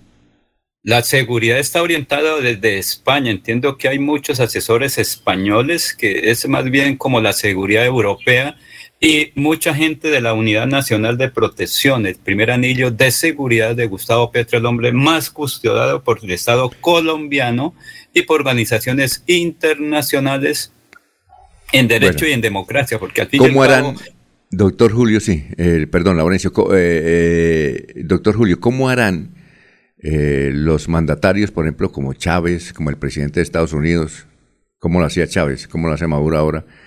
Y es que dicen que tiene gente que para las comidas hay, alguien que prueba antes la comida, ¿no? Y, por ejemplo, Fidel Castro era uno de ellos. Alguien, alguien probaba la comida. Eh, algunos periodistas han indicado que cuando Chávez estaba vivo, quien probaba la comida era Diosdado Cabello. Diosdado Cabello, era el que probaba la comida. Y entiendo que el presidente de Cuba, el jefe del gobierno cubano, eh, el señor Castro tenía a alguien que probaba antes del comer. Y me dicen que, eh, que Petro también tiene a alguien que prueba antes las comidas. La pregunta es, ¿y es que esos seres humanos no se mueren también? Es decir, ahí como hace doctor Julio, el, que prueba la comida, si van a matar al, al jefe, pues el, el hombre que hace la prueba se muere y qué, ahí sí no, es un ser humano, ¿no? Ahí cómo es el asunto, doctor Julio. Bueno, ¿y, cuánto tiempo antes la probará? Es decir, si almuerza a las 12 tendrá que probarlo por a las 10, 11 de la mañana. Exacto, es como a que el veneno cumpla o haga su efecto, salvo que sea pues un cianuro de esos implacables. Entonces, ¿cómo hacían eso? Yo creo que parte de todo eso es, mito y leyenda que se construye, ¿no, Alfonso? Sobre, sobre la deidificación que se hace de ciertos eh, personajes de la política, ¿no? Me parece que, eso tiene más de, misterio, porque a ese paso, pues esa va a ser la función de la vicepresidente o del vicepresidente, ¿no? Probar, antes. Que no tiene, que no tiene función constitucional ninguna, ¿no? Entonces, eh, no, pero yo sí creo que eso tiene mucho de, de ficción. De leyenda y de mito, exactamente. Sí, sí, sí. sí, Pero Alfonso también puede ser porque, prueba. porque seguramente, Laurencio, seguramente Alfonso y oyentes, eh, el cocinero es de su máxima confianza. Eh, tal vez el mesero debe ser el mesero de siempre, también debe ser de su máxima confianza, la persona que le trae la comida. De pronto problema en campaña, Alfonso, si me ofrecen una botella de agua, si me ofrecen un jugo, si me ofrecen alguna cosa en tarima, debo recibirlo, no debo recibirlo, o únicamente hay una persona encargada de entregarme esos líquidos. Sí, claro, muy bien. Bueno, son las 7 y 16, vamos a una pausa. Sí, Laurencio, Laurencio, es que estamos, estamos mal de tiempo, 7, 15 minutos, vamos a una pausa y regresamos. Florida Blanca progresa y lo estamos logrando. Logro número 142, vacunación canina y felina. Con éxito avanza la estrategia de vacunación antirrábica canina y felina que adelanta el gobierno del alcalde Miguel Moreno en los barrios y veredas. Una iniciativa que garantiza bienestar a las mascotas y aporta a la tenencia responsable de animales. Uno a veces no tiene recursos para llevarlo a una vacunación y pues ya que la hay, pues aprovecharla. Porque con protección animal, el progreso en la ciudad es imparable. Unidos avanzamos. Alcaldía de Florida Blanca, Gobierno de Lobos. El Caballero. Está en Últimas Noticias de Radio Melodía 1080 AM días, Alfonso, para usted, para los compañeros, igualmente para todos los oyentes. La Corporación Autónoma del Río Grande de la Magdalena, Cor Magdalena, dio a conocer que fueron aprobados 19.600 millones de pesos para la construcción de una estructura de contención más robusta que proteja el sector del muelle de Barranca Bermeja de inundación y sofocación. Agregó, además, que 1.346.053 toneladas se han movilizado por el río Magdalena entre enero y abril de este año, la cifra más alta para este periodo desde que se llevan registros del comportamiento de la carga líquida. Por otra parte, esta tarde se va a llevar a cabo en el auditorio del Centro Comercial San Silvestre el foro de energías alternativas. A partir de las 2.30 de la tarde, expertos en el tema responderán todas las preguntas, además de mostrarle de manera de ahorrar dinero mientras cuida el planeta. Noticias con las que amanece el distrito. Continúen compañeros en estudios en últimas noticias de Melodía 1080 AM. Enrique Ordóñez Montañés está en Últimas Noticias de Radio Melodía, 1080 AM.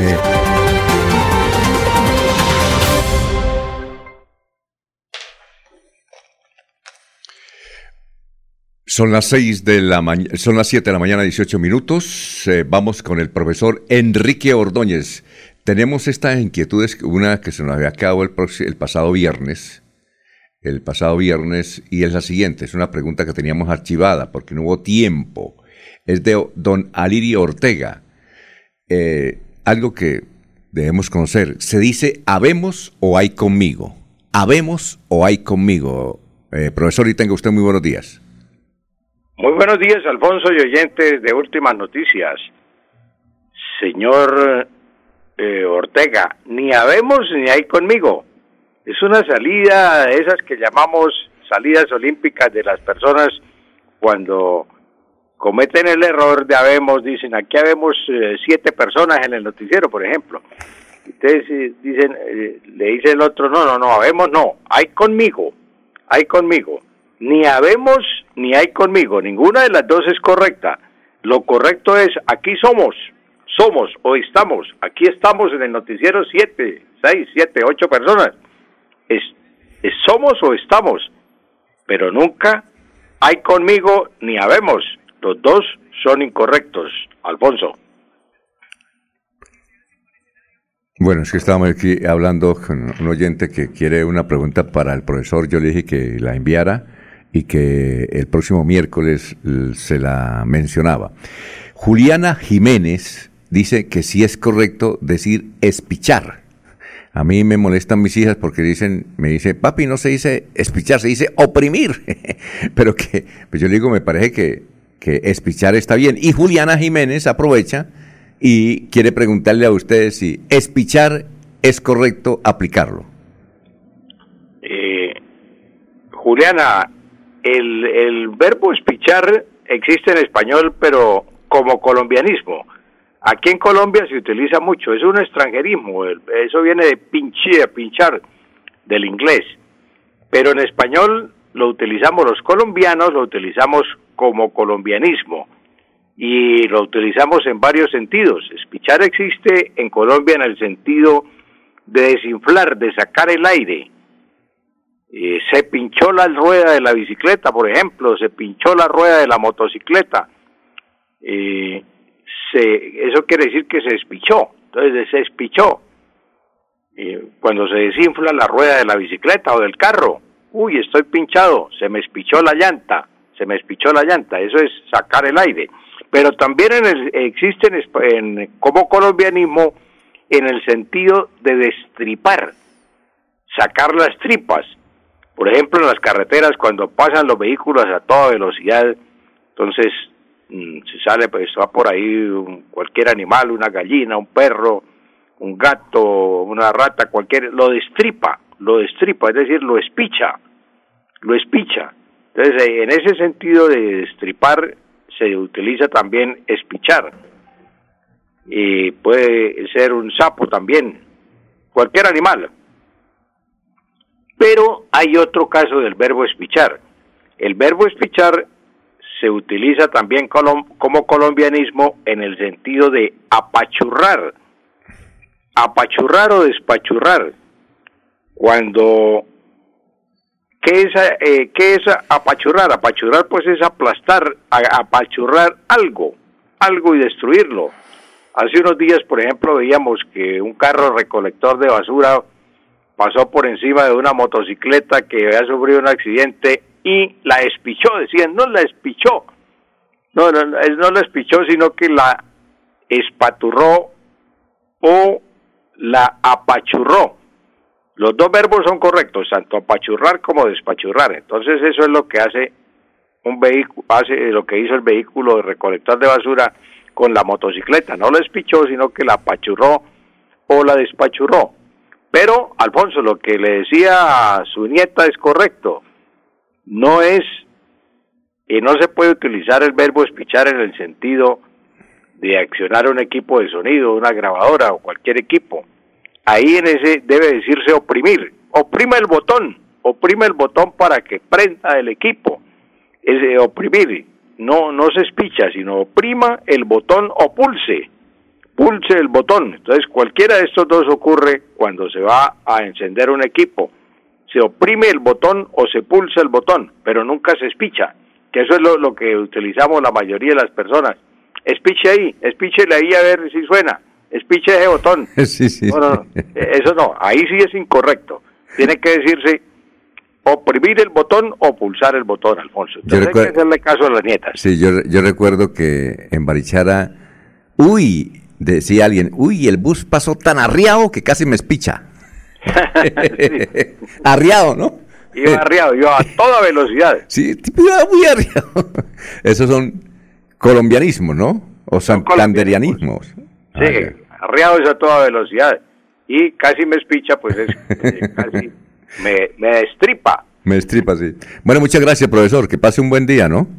Gracias a usted, Alfonso, y a todos los oyentes. Un feliz día. Muy bien.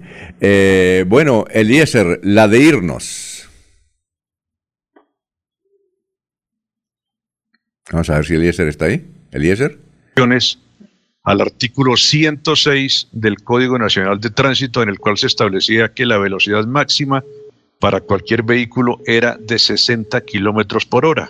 Según la nueva ley, Alfonso, la velocidad máxima que se fijó en las ciudades del país es de 50 kilómetros por hora para cualquier tipo de vehículo público o privado. Por su parte, los usuarios de bicicletas, ya sean eléctricas o que funcionen con gasolina o de patines, podrán ir a una velocidad no superior a los 40 kilómetros por hora. Sin embargo, lo que no cambió fue el límite de velocidad para las zonas escolares y residenciales que aún se mantiene en 30 kilómetros por hora.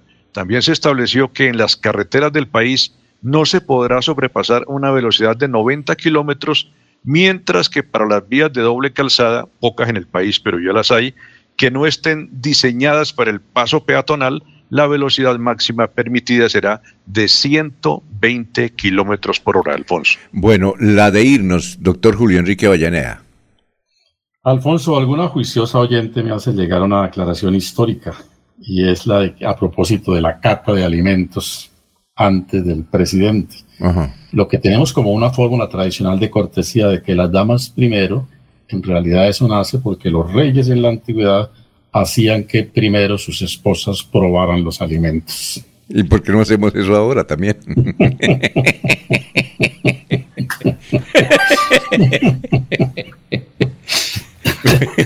bueno. que, no lo oiga doña Madeleine Castillo. ah, bueno, ¿no? Bueno, don Laurencio. Don Laurencio.